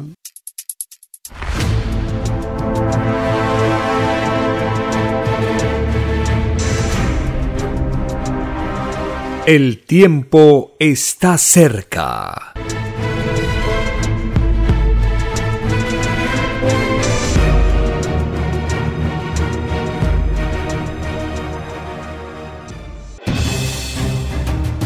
El tiempo ha llegado. Hay momentos cuando el pueblo entra en un estado de soberanía y esto ocurre cuando el creador de la vida ordena cambiarlo todo. Por mandato divino, está escrito en la doctrina Alfa y Omega que deben constituirse congresos de obreros y obreras en todas las naciones. Cristo dijo en Lucas 12, verso 32, No temáis, pequeño rebaño porque a vuestro Padre le ha placido daros el reino. Envíe sus aportes en texto y audio al 934-407-166 o solicite más información al 934-407-166. Solo una unidad común con nueva moral dará paz al mundo. Por orden de Dios Padre, el mundo será dirigido por los trabajadores ha llegado el tiempo para que el pueblo escoja su propio destino y se gobierne a sí mismo. Alegraos, humildes del mundo, vuestro yugo llega a su fin.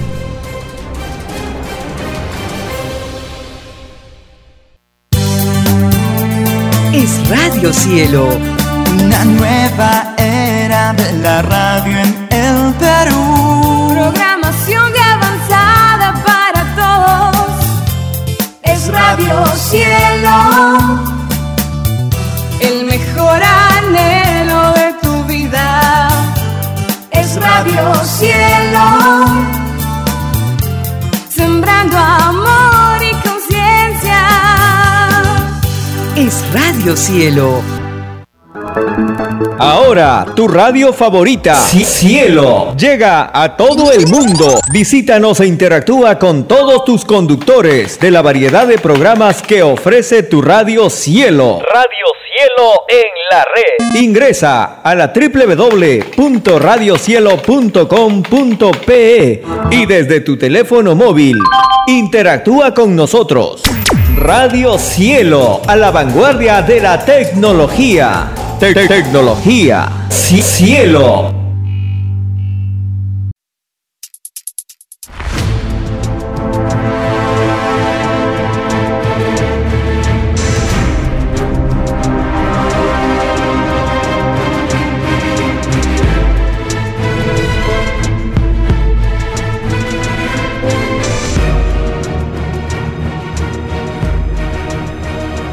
Porque los acontecimientos de la prueba de la vida no se detienen. Porque todo tiene un principio, un desarrollo y un fin. Estamos compartiendo. El tiempo está cerca. Una gran oportunidad para cambiar nuestros destinos y la vida. El cambio de costumbres provocará la caída del sistema de vida, de las leyes del oro. Los acontecimientos le salen al encuentro a las criaturas. Una nueva revelación, escrita por el primogénito solar, Alfa y Omega, se extiende por el mundo. Ciencia celeste, nueva moral, filosofía común, justicia divina. El tiempo está cerca.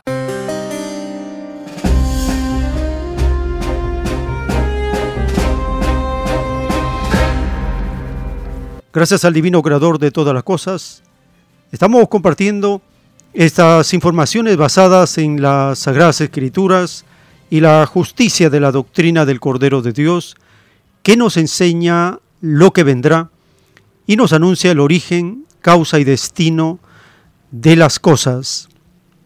Cuando escuchamos al autor de los rollos telepáticos, él nos recuerda lo que dijo Jesús. No se puede servir a dos señores. En las conversaciones con los hermanos o hermanas que asistían, cuando él enseñaba los rollos telepáticos, le preguntan si él, teniendo telepatía, puede comunicarse con los seres humanos telepáticamente. Les explica que desde los siete años de edad él tiene telepatía con el divino Padre Eterno y la telepatía del Creador es la telepatía universal. En cambio, la telepatía a nivel humano está en pañales. No se conoce todavía, no se practica y debemos saber diferenciar las clases de telepatía que existen. Escuchemos al autor de la primera escritura telepática del planeta.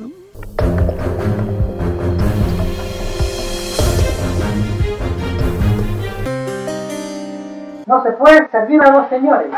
No se puede servir a un mundo injusto, servir a ese mundo injusto y echar en alianza con él y decir que se sirve a Dios. Porque se es acusado de hipócrita delante de Dios.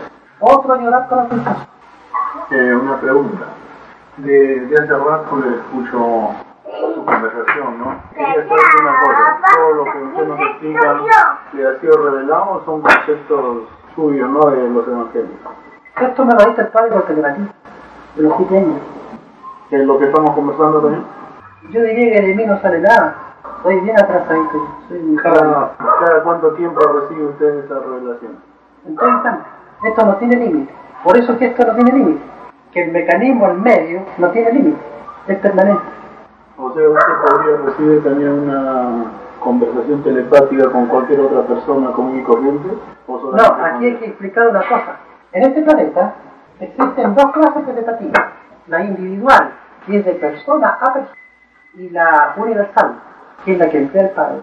La universal explica el origen de todas las cosas, porque es universal. Esa tenía el Hijo de Dios y los profetas por eso que hablaban lenguas extrañas, comprendían la psicología de los seres. La individual, dice el padre, aún en pañales en la tierra, porque no se usa diariamente hablar por telepatía entre los seres, en pañales. El Hijo de Dios, dice el padre, era telepático. Toda su misión cuando fue el Redentor, cuando pidió la encarnación de Mesías. Cuando él decía, voy al Padre, llega comunicación telepática. Cuando él agonizaba en la cruz, y dijo, Padre, Padre, ¿por qué me has abandonado? Ahí hubo corte telepático. El abandono era más profundo de lo que la humanidad imaginó. El drama estaba dentro. El tiempo está cerca. En los rollos telepáticos del Cordero de Dios, el Divino Padre Eterno nos habla de los últimos instantes de la revelación y del sistema de vida. De verdad os digo que los que violaron la ley en el pasado también tuvieron llorar y crujir de dientes, y por la misma causa, por los ambiciosos de esas épocas. Siempre los ambiciosos y usureros dan que hacer al Padre, mas ninguno quedará en este mundo.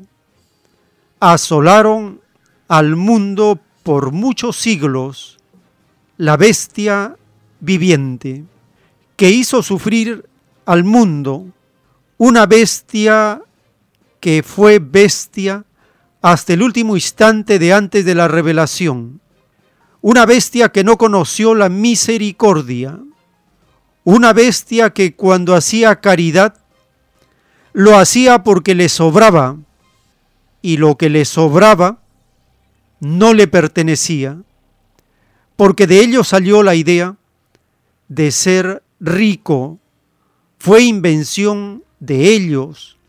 Tal filosofía no vale ni arriba ni abajo.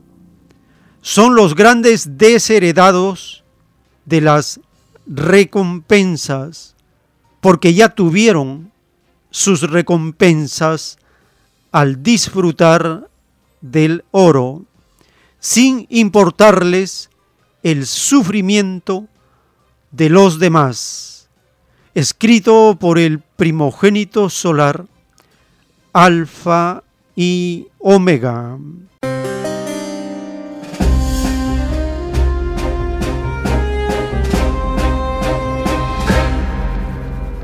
El divino creador nos dice que la bestia es el capitalismo, son los capitalistas, así de embrutecidos. No tienen misericordia con nadie. Cuando ellos quieren hacer alarde de caridad, dan lo que les sobra. Dice el Divino Padre Eterno, lo que les sobra no les pertenece. Pertenece a los que explotaron sin misericordia durante siglos y siglos.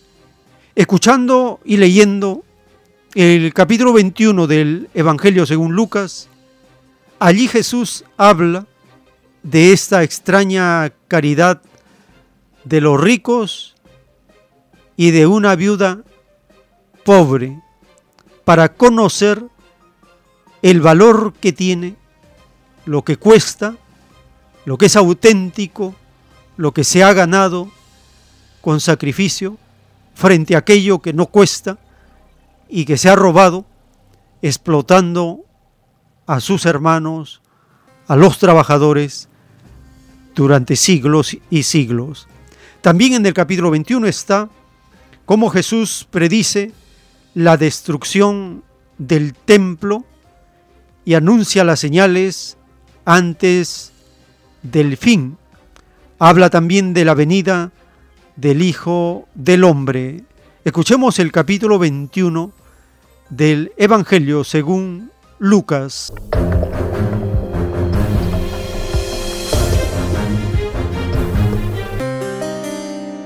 Capítulo 21 Jesús observó a los ricos que depositaban sus ofrendas en la caja de las ofrendas. Luego pasó una viuda pobre y echó dos monedas pequeñas. Les digo la verdad, esta viuda pobre ha dado más que todos los demás, pues ellos dieron una mínima parte de lo que les sobraba. Pero ella, con lo pobre que es, dio todo lo que tenía.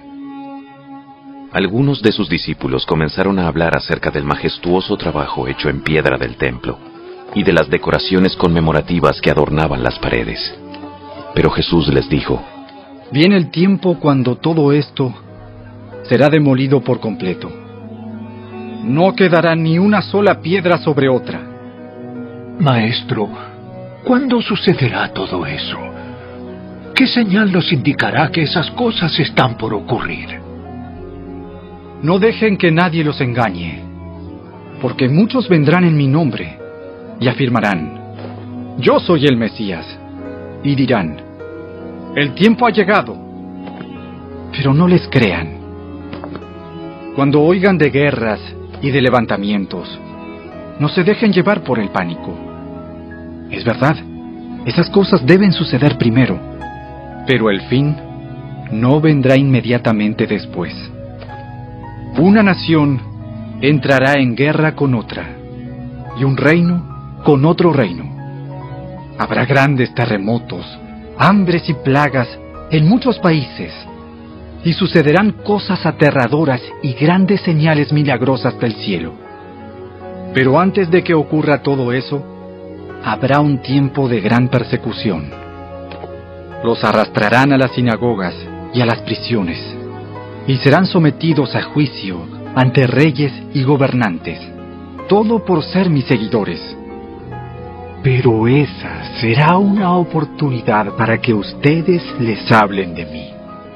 Así que no se preocupen de antemano por cómo contestarán los cargos en su contra, porque yo les daré las palabras apropiadas y tal sabiduría que ninguno de sus adversarios podrá responderles o refutarlos.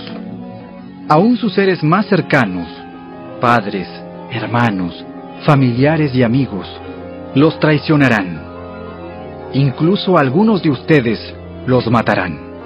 Todos los odiarán por ser mis seguidores, pero ni un solo cabello de su cabeza perecerá. Al mantenerse firmes, ganarán su alma.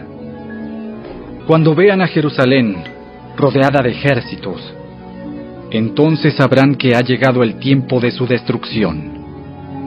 Entonces los que estén en Judea huyan a las colinas. Los que estén en Jerusalén deben salir, y los que estén en el campo no deben volver a la ciudad, pues serán días de la venganza de Dios, y las palabras proféticas de las Escrituras se cumplirán. Qué terribles serán esos días para las mujeres embarazadas y para las madres que amamantan, pues habrá desastre en la tierra y gran enojo contra este pueblo. Los matarán a espada o serán enviados cautivos a todas las naciones del mundo. Y Jerusalén será pisoteada por los gentiles hasta que el tiempo de los gentiles llegue a su fin. Y habrá señales extrañas en el sol, en la luna y en las estrellas. Y aquí en la tierra, las naciones del mundo estarán en caos, perplejas por los mares rugientes y las mareas extrañas. La gente quedará aterrada de lo que verá venir sobre la tierra, porque los poderes de los cielos serán sacudidos. Entonces todos verán al Hijo del Hombre venir en una nube con poder y gran gloria. Por lo tanto, cuando todas estas cosas comiencen a suceder, pónganse de pie y levanten la mirada, porque la salvación está cerca. Luego, les dio la siguiente ilustración. Fíjense en la higuera o en cualquier otro árbol. Cuando brotan las hojas, sin que nadie les diga, ustedes saben que el verano se acerca. De la misma manera, cuando vean que suceden todas estas cosas, sabrán que el reino de Dios está cerca. Les digo la verdad, no pasará esta generación hasta que hayan sucedido todas estas cosas. El cielo y la tierra desaparecerán, pero mis palabras no desaparecerán jamás. Tengan cuidado. No dejen que su corazón se entorpezca con parrandas y borracheras, ni por las preocupaciones de esta vida. No dejen que ese día los agarre desprevenidos, como una trampa, pues ese día vendrá sobre cada ser viviente de la tierra. Manténganse siempre alerta y oren para que sean suficientemente fuertes para escapar de los horrores que vendrán y para presentarse delante del Hijo del Hombre. Cada día Jesús iba al templo a enseñar, y cada tarde regresaba a pasar la noche en el Monte de los Olivos. Todas las mañanas, desde muy temprano, las multitudes se reunían en el templo para escucharlo. El tiempo está cerca. En los rollos telepáticos, el Divino Padre Eterno nos anuncia que la Tierra se aproxima al fin de su vida de prueba. Dice el Divino Padre Eterno, la tierra se aproxima al fin de su vida de prueba. El mundo que no conversaba con la materia llega a su fin. Nace un mundo que es igual a los mundos paraísos, mundos en que nadie muere, un mundo en que la eternidad de sí mismo es cosa normal.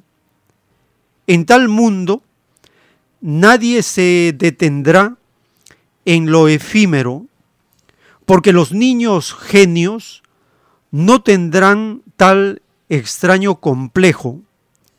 Ellos no pedirán a Dios sensaciones de pruebas tal como las pidió el actual mundo de pruebas. Y se dirá, el mundo de antes del divino juicio y el mundo después del juicio. El actual mundo de prueba será relegado a un plano secundario. La bestia será abandonada y considerada como una de las más grandes plagas que conoció el género humano, Divino Padre Jehová. ¿A qué se debe este desprecio por la bestia? Se debe, hijo, a que la bestia persiguió a los que reclamaban por un mundo mejor. Ella durante su extraño reinado se engrandeció persiguiendo a otros. La bestia se olvidó de la divina parábola que ella misma pidió para la prueba de la vida. No hagas a otros lo que a ti no te gustaría que te hiciesen. La bestia son los más influenciados por el oro. Tendrán que pagar en existencias por todos los que mataron, torturaron o persiguieron. Conversación telepática del Divino Padre Eterno con el primogénito solar, Alfa y Omega.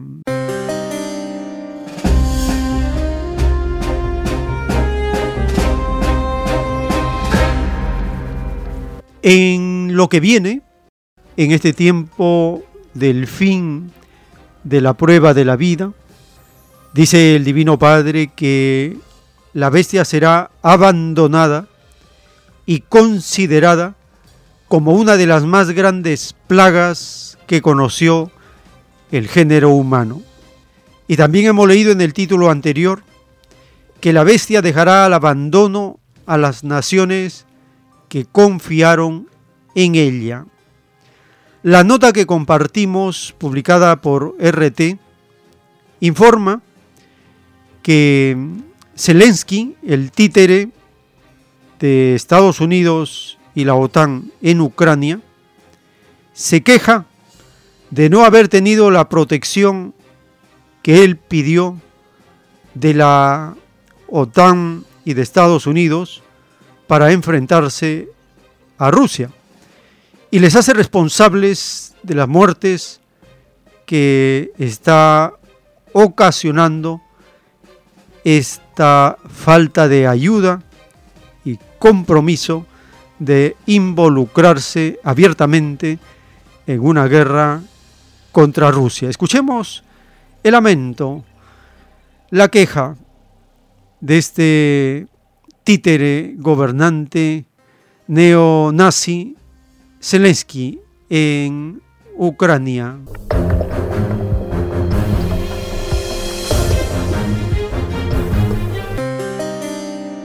De débil ha calificado el presidente de Ucrania la reciente cumbre de la OTAN. Vladimir Zelensky además ha dicho que culpa a la alianza de todas las muertes que se producirán en su país a partir de ahora. En su discurso lo atribuyó a la negativa de la alianza de cerrar el espacio aéreo de Ucrania. Sabiendo que eran inevitables más ataques y víctimas, la OTAN decidió deliberadamente no cerrar el espacio aéreo de Ucrania. ¿En qué estaban pensando en esa reunión? Toda la gente que morirá a partir de hoy también morirá por su culpa, por su debilidad. Todo lo que la alianza pudo hacer hoy fue asignar 50 toneladas de gasoil a Ucrania a través de su sistema de adquisiciones. Probablemente es para que podamos quemar el memorándum de Budapest para que arda mejor. Para el periodista y analista internacional Pablo Jofre Leal, la política de Ucrania en el conflicto tiene por objetivo involucrar a la Unión Europea y a la OTAN. Este paso, dice, contribuiría a la imagen del propio Zelensky. Estamos asistiendo aquí a dos líneas de políticas, de objetivos que tiene eh, este comediante devenido el, el presidente de Ucrania, como es Volodymyr Zelensky. Uno es que quiere utilizar justamente las operaciones militares llevadas a cabo en, en Ucrania como un elemento catalizador para ingresar a la Unión Europea por la ventana, ¿no? Y al mismo tiempo están presionando a la OTAN para que intervenga de una forma masiva, mucho más de lo que lo ha estado haciendo en los últimos años, porque la expansión de la OTAN hacia la frontera occidental Rusia rusa ha sido una constante. El traslado de efectivos militares hacia las zonas fronterizas de Rusia ha sido una constante efectivos militares, tecnología militar, sistemas de misiles, es decir, lo que quiere el señor Zelensky llanamente es que OTAN entre de lleno en la guerra, que la OTAN entre de lleno en un contencioso contra Rusia, porque de esa manera seguramente eh, da más puntos en su postura, en su conducta, en sus objetivos de poder ingresar tanto a la Unión Europea como a la propia organización política militar, que es la organización del Tratado del Atlántico Norte.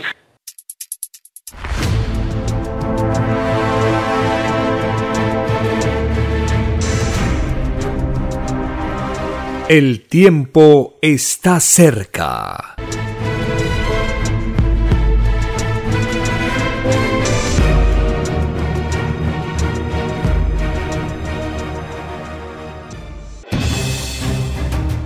El tiempo ha llegado.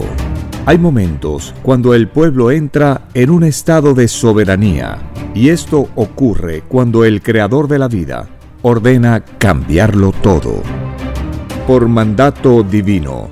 Está escrito en la doctrina Alfa y Omega que deben constituirse congresos de obreros y obreras en todas las naciones. Cristo dijo en Lucas 12, verso 32, No temáis, pequeño rebaño, porque a vuestro Padre le ha placido daros el reino.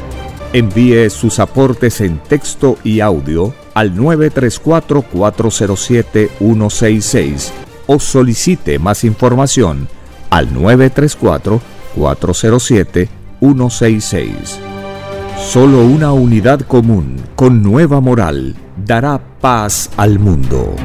Por orden de Dios Padre, el mundo será dirigido por los trabajadores. Ha llegado el tiempo para que el pueblo escoja su propio destino y se gobierne a sí mismo. Alegraos humildes del mundo, vuestro yugo llega a su fin.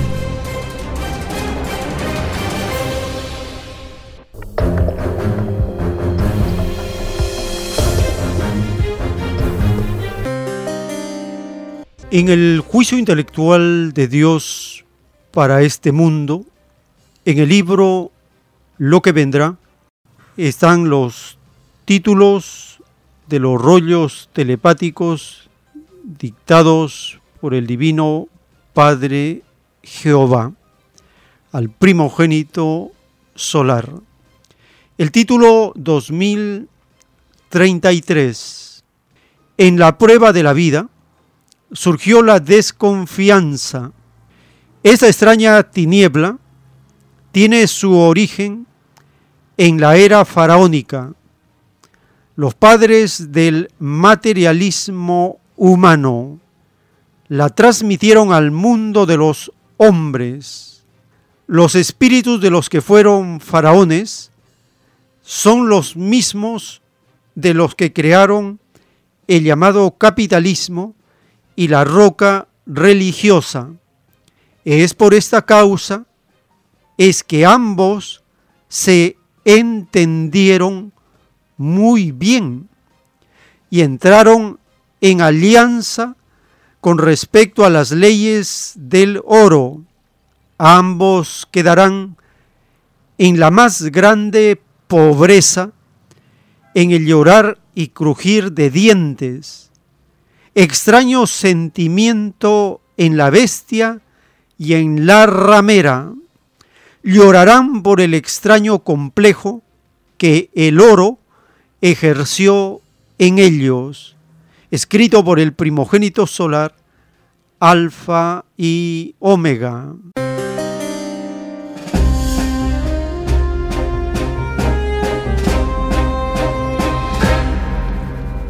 ¿Por qué Estados Unidos, cabeza del capitalismo, se entiende muy bien con la secta vaticana, con el Papa, el anticristo número uno del mundo? Dice el Divino Padre Eterno, porque estas tinieblas tienen su origen en la era faraónica. Por ejemplo, el demonio llamado Papa, es de herencia faraónica. Su vestimenta faraónica, sus ritos faraónicos, nada de eso hizo Cristo. Cristo jamás se sentó en trono de oro y el anticristo llamado Papa se sienta en trono de oro. Cristo jamás tuvo anillo de oro y el demonio llamado Papa Francisco tiene anillo de oro. Cristo jamás bendijo las armas y el demonio llamado Papa bendice las armas con que se matan los hijos de Dios, sabiendo que el mandamiento dice, no matarás. El sexto mandamiento dice, no matarás. Se llevaron muy bien, dice el Divino Padre, Estados Unidos, el capitalismo y la ramera, el Vaticano, la secta vaticana. Muy bien. Hicieron alianza con respecto a las leyes del oro, es inconcebible que la secta vaticana tenga banco propio cuando Cristo dijo ningún rico entra al reino de los cielos y Cristo dijo que Él, siendo el Señor del cielo y de la tierra por mandato de Dios para este planeta, no tenía ni dónde reclinar la cabeza. Así dijo Cristo. Él dijo, las zorras tienen sus cuevas, sus guaridas. Las aves tienen su nido. El Hijo del Hombre no tiene dónde reclinar la cabeza. El mundo está despertando y la secta vaticana, con Estados Unidos como cabeza del capitalismo, son dos caras de una misma moneda la bestia capitalista, la bestia religiosa. Eso explica por qué en este conflicto entre Estados Unidos, la OTAN contra Rusia, y utilizando a Ucrania como campo de batalla, la secta vaticana haya hecho solidaridad con Ucrania, poniéndose de lado de los agresores, de los destructores, de los genocidas, de los que violan el mandamiento, no matarás, de los torturadores, de los que han mantenido en estos ocho años a la población bombardeada sin misericordia. La ramera religiosa es cómplice del capitalismo porque le bendice sus armas, corona sus reyes, establece su propio banco, lo mismo que el capitalismo si el G7 es el primer capitalismo a nivel mundial, dice la doctrina del Cordero de Dios que el Vaticano es el segundo capitalismo a nivel mundial. El Vaticano tiene un ejército de espías en todo el planeta. ¿No sabe acaso que Occidente, Estados Unidos, la OTAN quiere destruir a Rusia y que está acercando las fronteras de Rusia para atacarla? El Vaticano sí sabe. Sabe que Estados Unidos es el terrorista número uno? Sí sabe. Calla. Jamás lo denuncia. ¿Por qué? Porque el anticristo es así. Una de las características del anticristo es la cobardía. Dice el Divino Padre en los rollos telepáticos, no han nacido para decir, defender y proclamar la verdad, porque son hijos de las tinieblas. Tiene su mano manchada de sangre. Tienen todo un historial de dos mil años de las más grandes barbaridades, inmoralidades y escándalos contra los humildes, contra los pobladores, niños, mujeres, campesinos, obreros, son las víctimas de esta secta tenebrosa llamada secta vaticana. Es inconcebible la ceguera de muchos que tratan de defender al demonio llamado Papa, un encubridor de pedófilos, de la mafia vaticana, porque allí existe una mafia inmensa que va desde el lavado de dinero, narcotráfico, empresas que promueven la degeneración mundial. En eso está metido el Vaticano. Hemos pasado en ediciones anteriores las finanzas no santas del Vaticano, causa, pero como dice el capítulo 17 del Apocalipsis, estupor, asombro cuando uno descubre quién es esa secta tenebrosa que se escuda en el nombre de Dios para violar los mandamientos de Dios y para, en complicidad con la bestia capitalista, hacer atropellos a las naciones del tercer mundo. Escuchemos una nota publicada por France 24 en español Allí se informa que varias catedrales de la secta vaticana hacen sonar sus campanas en solidaridad con el agresor o con el títere de los agresores contra Rusia y su propia población en Ucrania.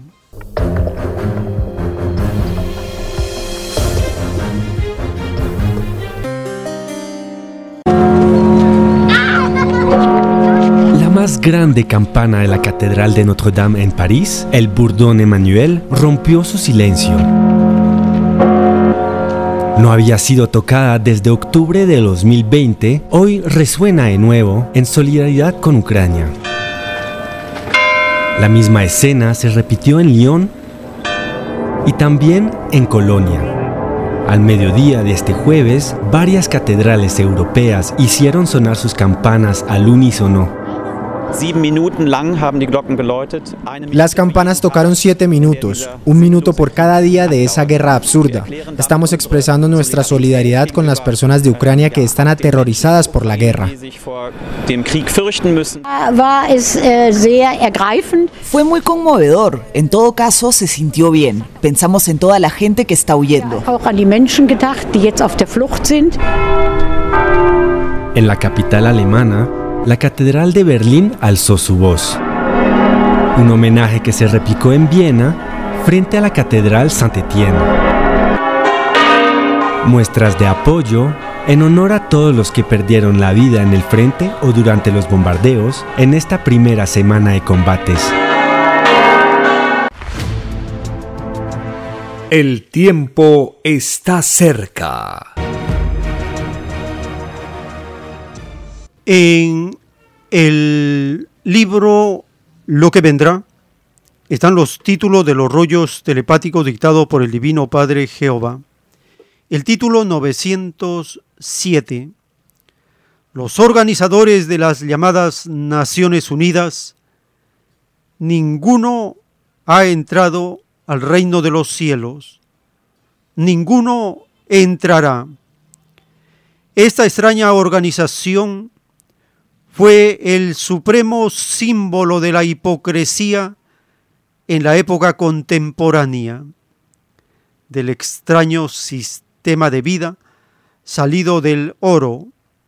En esta extraña bestia mandaba más el que más oro tenía. No mandaban los humildes del mundo. No se les dio preferencia a los preferidos del Padre. Así también serán despreciados los extraños miembros de tan extraña organización.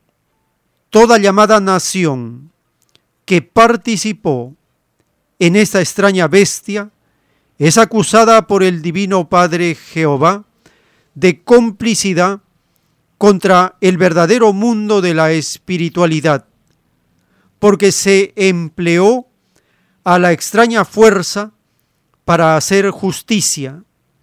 Es más fácil que entre al reino de los cielos una nación que no perteneció a tan extraño organismo, a que pueda entrar una que perteneció, escrito por el primogénito solar, Alfa y Omega.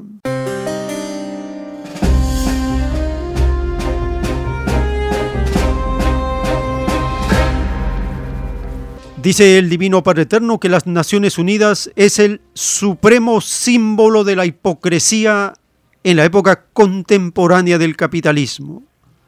Supremo símbolo de la hipocresía.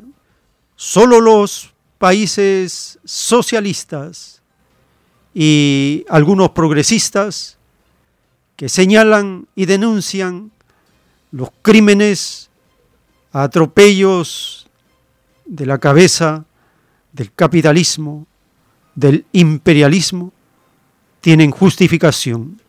Es el caso del rebaño de Cuba. El representante permanente de Cuba intervino en el periodo ordinario de sesiones del Consejo de Derechos Humanos de las Naciones Unidas. Escuchemos un segmento de su participación.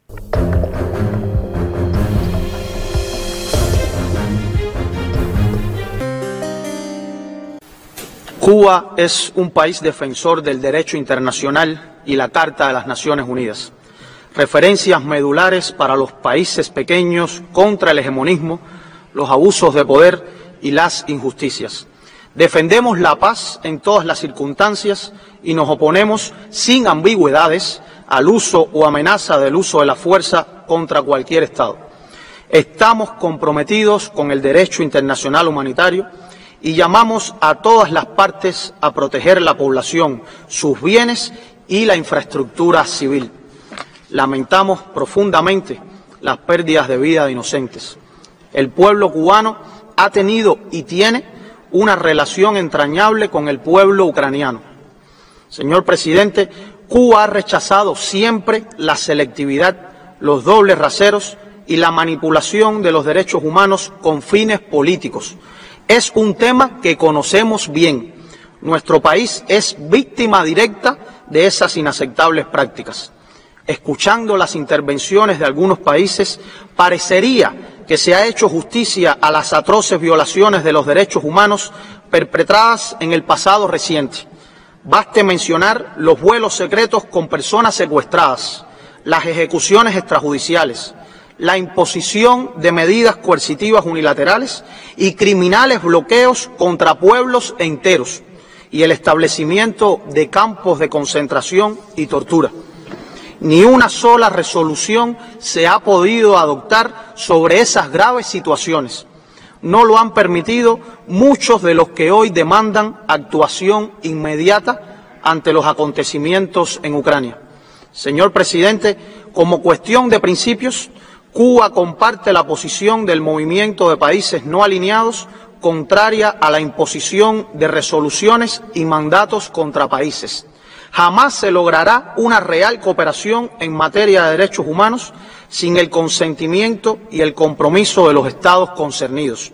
El proyecto de resolución presentado vulnera los principios básicos del diálogo respetuoso, la no selectividad y la no politización que deben guiar la labor de este Consejo. Es un texto parcializado que no responde a preocupaciones genuinas por la situación de derechos humanos en Ucrania. Mucho menos ofrece soluciones para promover el ejercicio efectivo de esos derechos, sin exclusiones. Asignar responsabilidades a solo una de las partes involucradas es, cuando menos, un enfoque sesgado e incompleto del asunto, que no podemos apoyar. Cuba continuará abogando por una solución diplomática de la actual crisis en Europa, por medios pacíficos que garantice la seguridad y soberanía de todos, el ejercicio efectivo de los derechos humanos, la paz y la seguridad regional e internacional. Muchas El tiempo está cerca. El Divino Padre Eterno en un plano celeste nos habla de la ciencia. Dice el Divino Padre Eterno, la humanidad debió haber tenido una mejor ciencia que la que tiene. La división del planeta que lo encabezó el llamado capitalismo dispersó a infinitas inteligencias porque ellas no poseían oro suficiente la ciencia por la que se encaminó la humanidad no tuvo todo el apoyo de las masas y al no tenerla, la cualidad y la calidad de la ciencia humana no fueron de primer orden. Cuando en determinado invento participan millones de inteligencias, tal invento logra una mayor perfección que si participaran solo unas pocas inteligencias. La ciencia por la que se encaminó el llamado capitalismo no representa lo supremo en ciencia, muy al contrario, es ciencia primitiva y toda ciencia lo será si en su desarrollo no toma en cuenta a las masas, escrito por el primogénito solar, Alfa y Omega.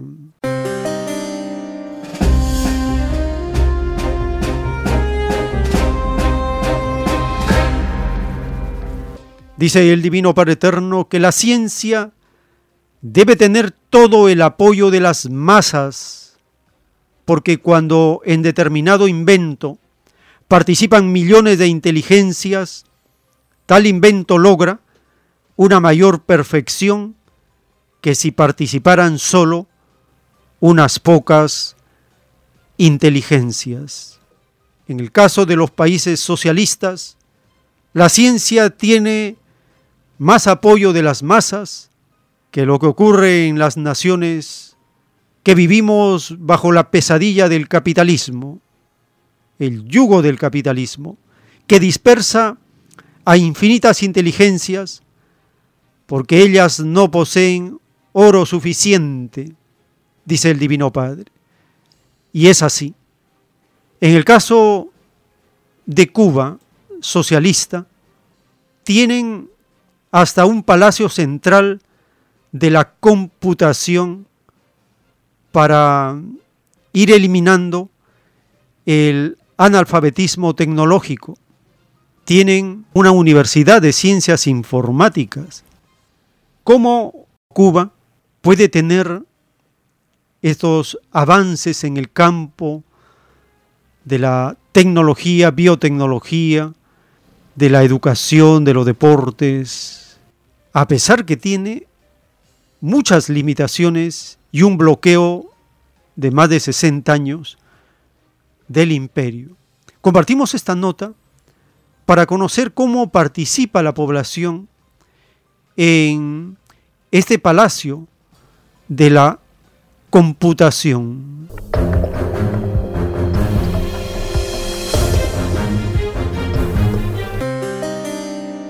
Años han transcurrido desde que se fundara el Palacio Central de la Computación de La Habana, icónico centro dedicado a la labor de crear productos informáticos propios y a la alfabetización digital de la sociedad cubana. El próximo sábado 6 de marzo, desde las 10 de la mañana, la capital de los Joven Club celebrará por adelantado este aniversario con un amplio número de actividades para el disfrute de la familia.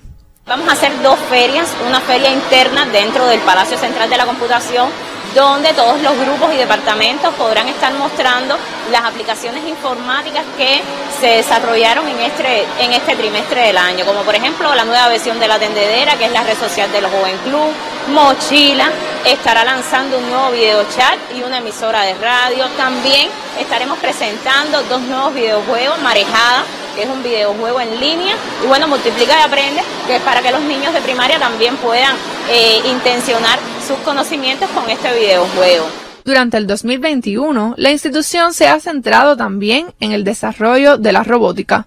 Inauguraremos un laboratorio de robótica con todo el equipamiento para el desarrollo bueno, de la robótica acá en nuestra capital, donde las nuevas funcionalidades también se mostrarán unos robots unos prototipos de robot que desarrollaron los muchachos del, Departamento de Electrónica. Y bueno, posteriormente en el Parque de la Fraternidad estaremos desarrollando una feria eh, de comercio, astronomía, brindando también servicios informáticos, donde se va a observar la alianza del Palacio Central de la Computación con todas las entidades territoriales. De cara al futuro, con la intención de convertirse en una vitrina tecnológica, el Palacio Central de la Computación de La Habana continuará diversificando sus ofertas tecnológicas e intentará convertirse en el principal centro capacitador de todas las empresas y organismos nacionales desde lo digital. Ana Lilian González, Sistema Informativo de la Televisión. El tiempo está cerca. En un párrafo de los rollos telepáticos, el Divino Padre Eterno nos habla de la fe. De verdad os digo que es más fácil que se salve un arrepentido a uno que no se arrepintió. El que no se arrepiente no se le toma en cuenta porque el mismo espíritu cierra su puerta a las leyes de la luz. Las tinieblas se apoderan con facilidad del que no tiene fe, porque con fe y el arrepentimiento mismo son una barrera para las tinieblas. Se sienten cortadas es por esto que se os enseñó cultivar la fe, porque la fe transporta montañas. He aquí una parábola que habla por todas las virtudes del Espíritu, porque toda virtud necesita de la fe, y ellas sin fe no habrían acompañado a vuestro espíritu a conocer una vida, no habrían hecho alianzas con las moléculas de vuestra carne. Sin fe, vuestro creador no habría creado el universo, porque la ausencia de la fe no conduce a nada. En vuestro mundo no habrían inventores si ellos no tuviesen fe en sus inventos. Igual el Padre, lo de arriba es igual a lo de abajo. Los poderes del reino son grandes en la medida de la humildad y la fe. Cuando la fe se materializa, tiende a desvirtuarse. Esto es más notable en sistemas de vidas que no son del Padre, como el vuestro, que es un sistema de vida salido de hombres que no tomaron en cuenta las escrituras para crearlo. Esta clase de fe es fe mundana, fe que nació por influencia del interés, un interés no interesado en las cosas del Padre, escrito por el primogénito solar, Alfa y Omega.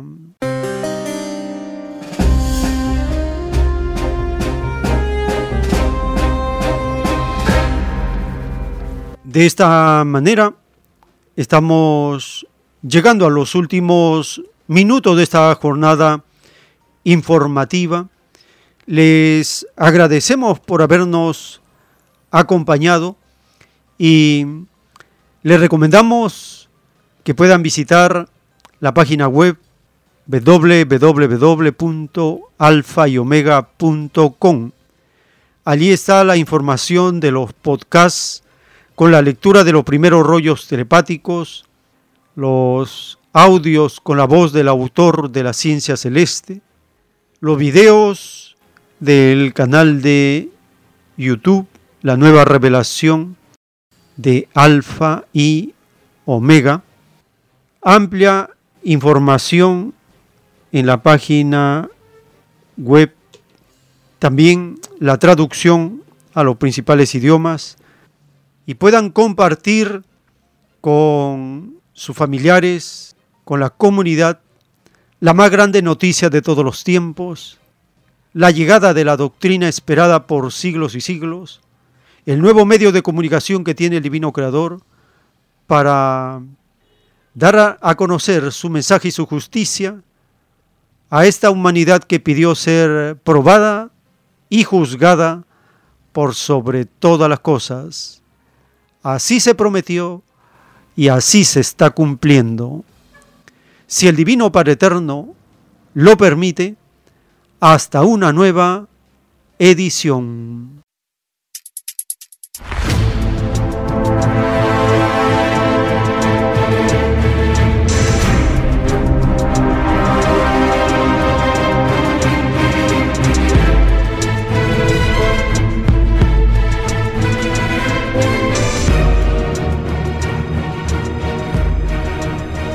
Porque la vida en desarrollo no se detiene en ningún instante. Porque el poder filosófico de las masas encuentra el hilo de la ley común de la naturaleza. La igualdad triunfa en la prueba de la vida. Por el principio de un nuevo amanecer en la historia humana,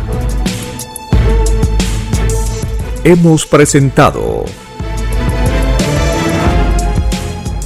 El tiempo está cerca. Para ver el reino de Dios, para vivir el nuevo estado de cosas del nuevo mundo. Visite www.alfayomega.com y descargue gratis todos los libros en PDF. Vea y lea los libros digitales en formato EPUB y disfrute la lectura de la ciencia celeste.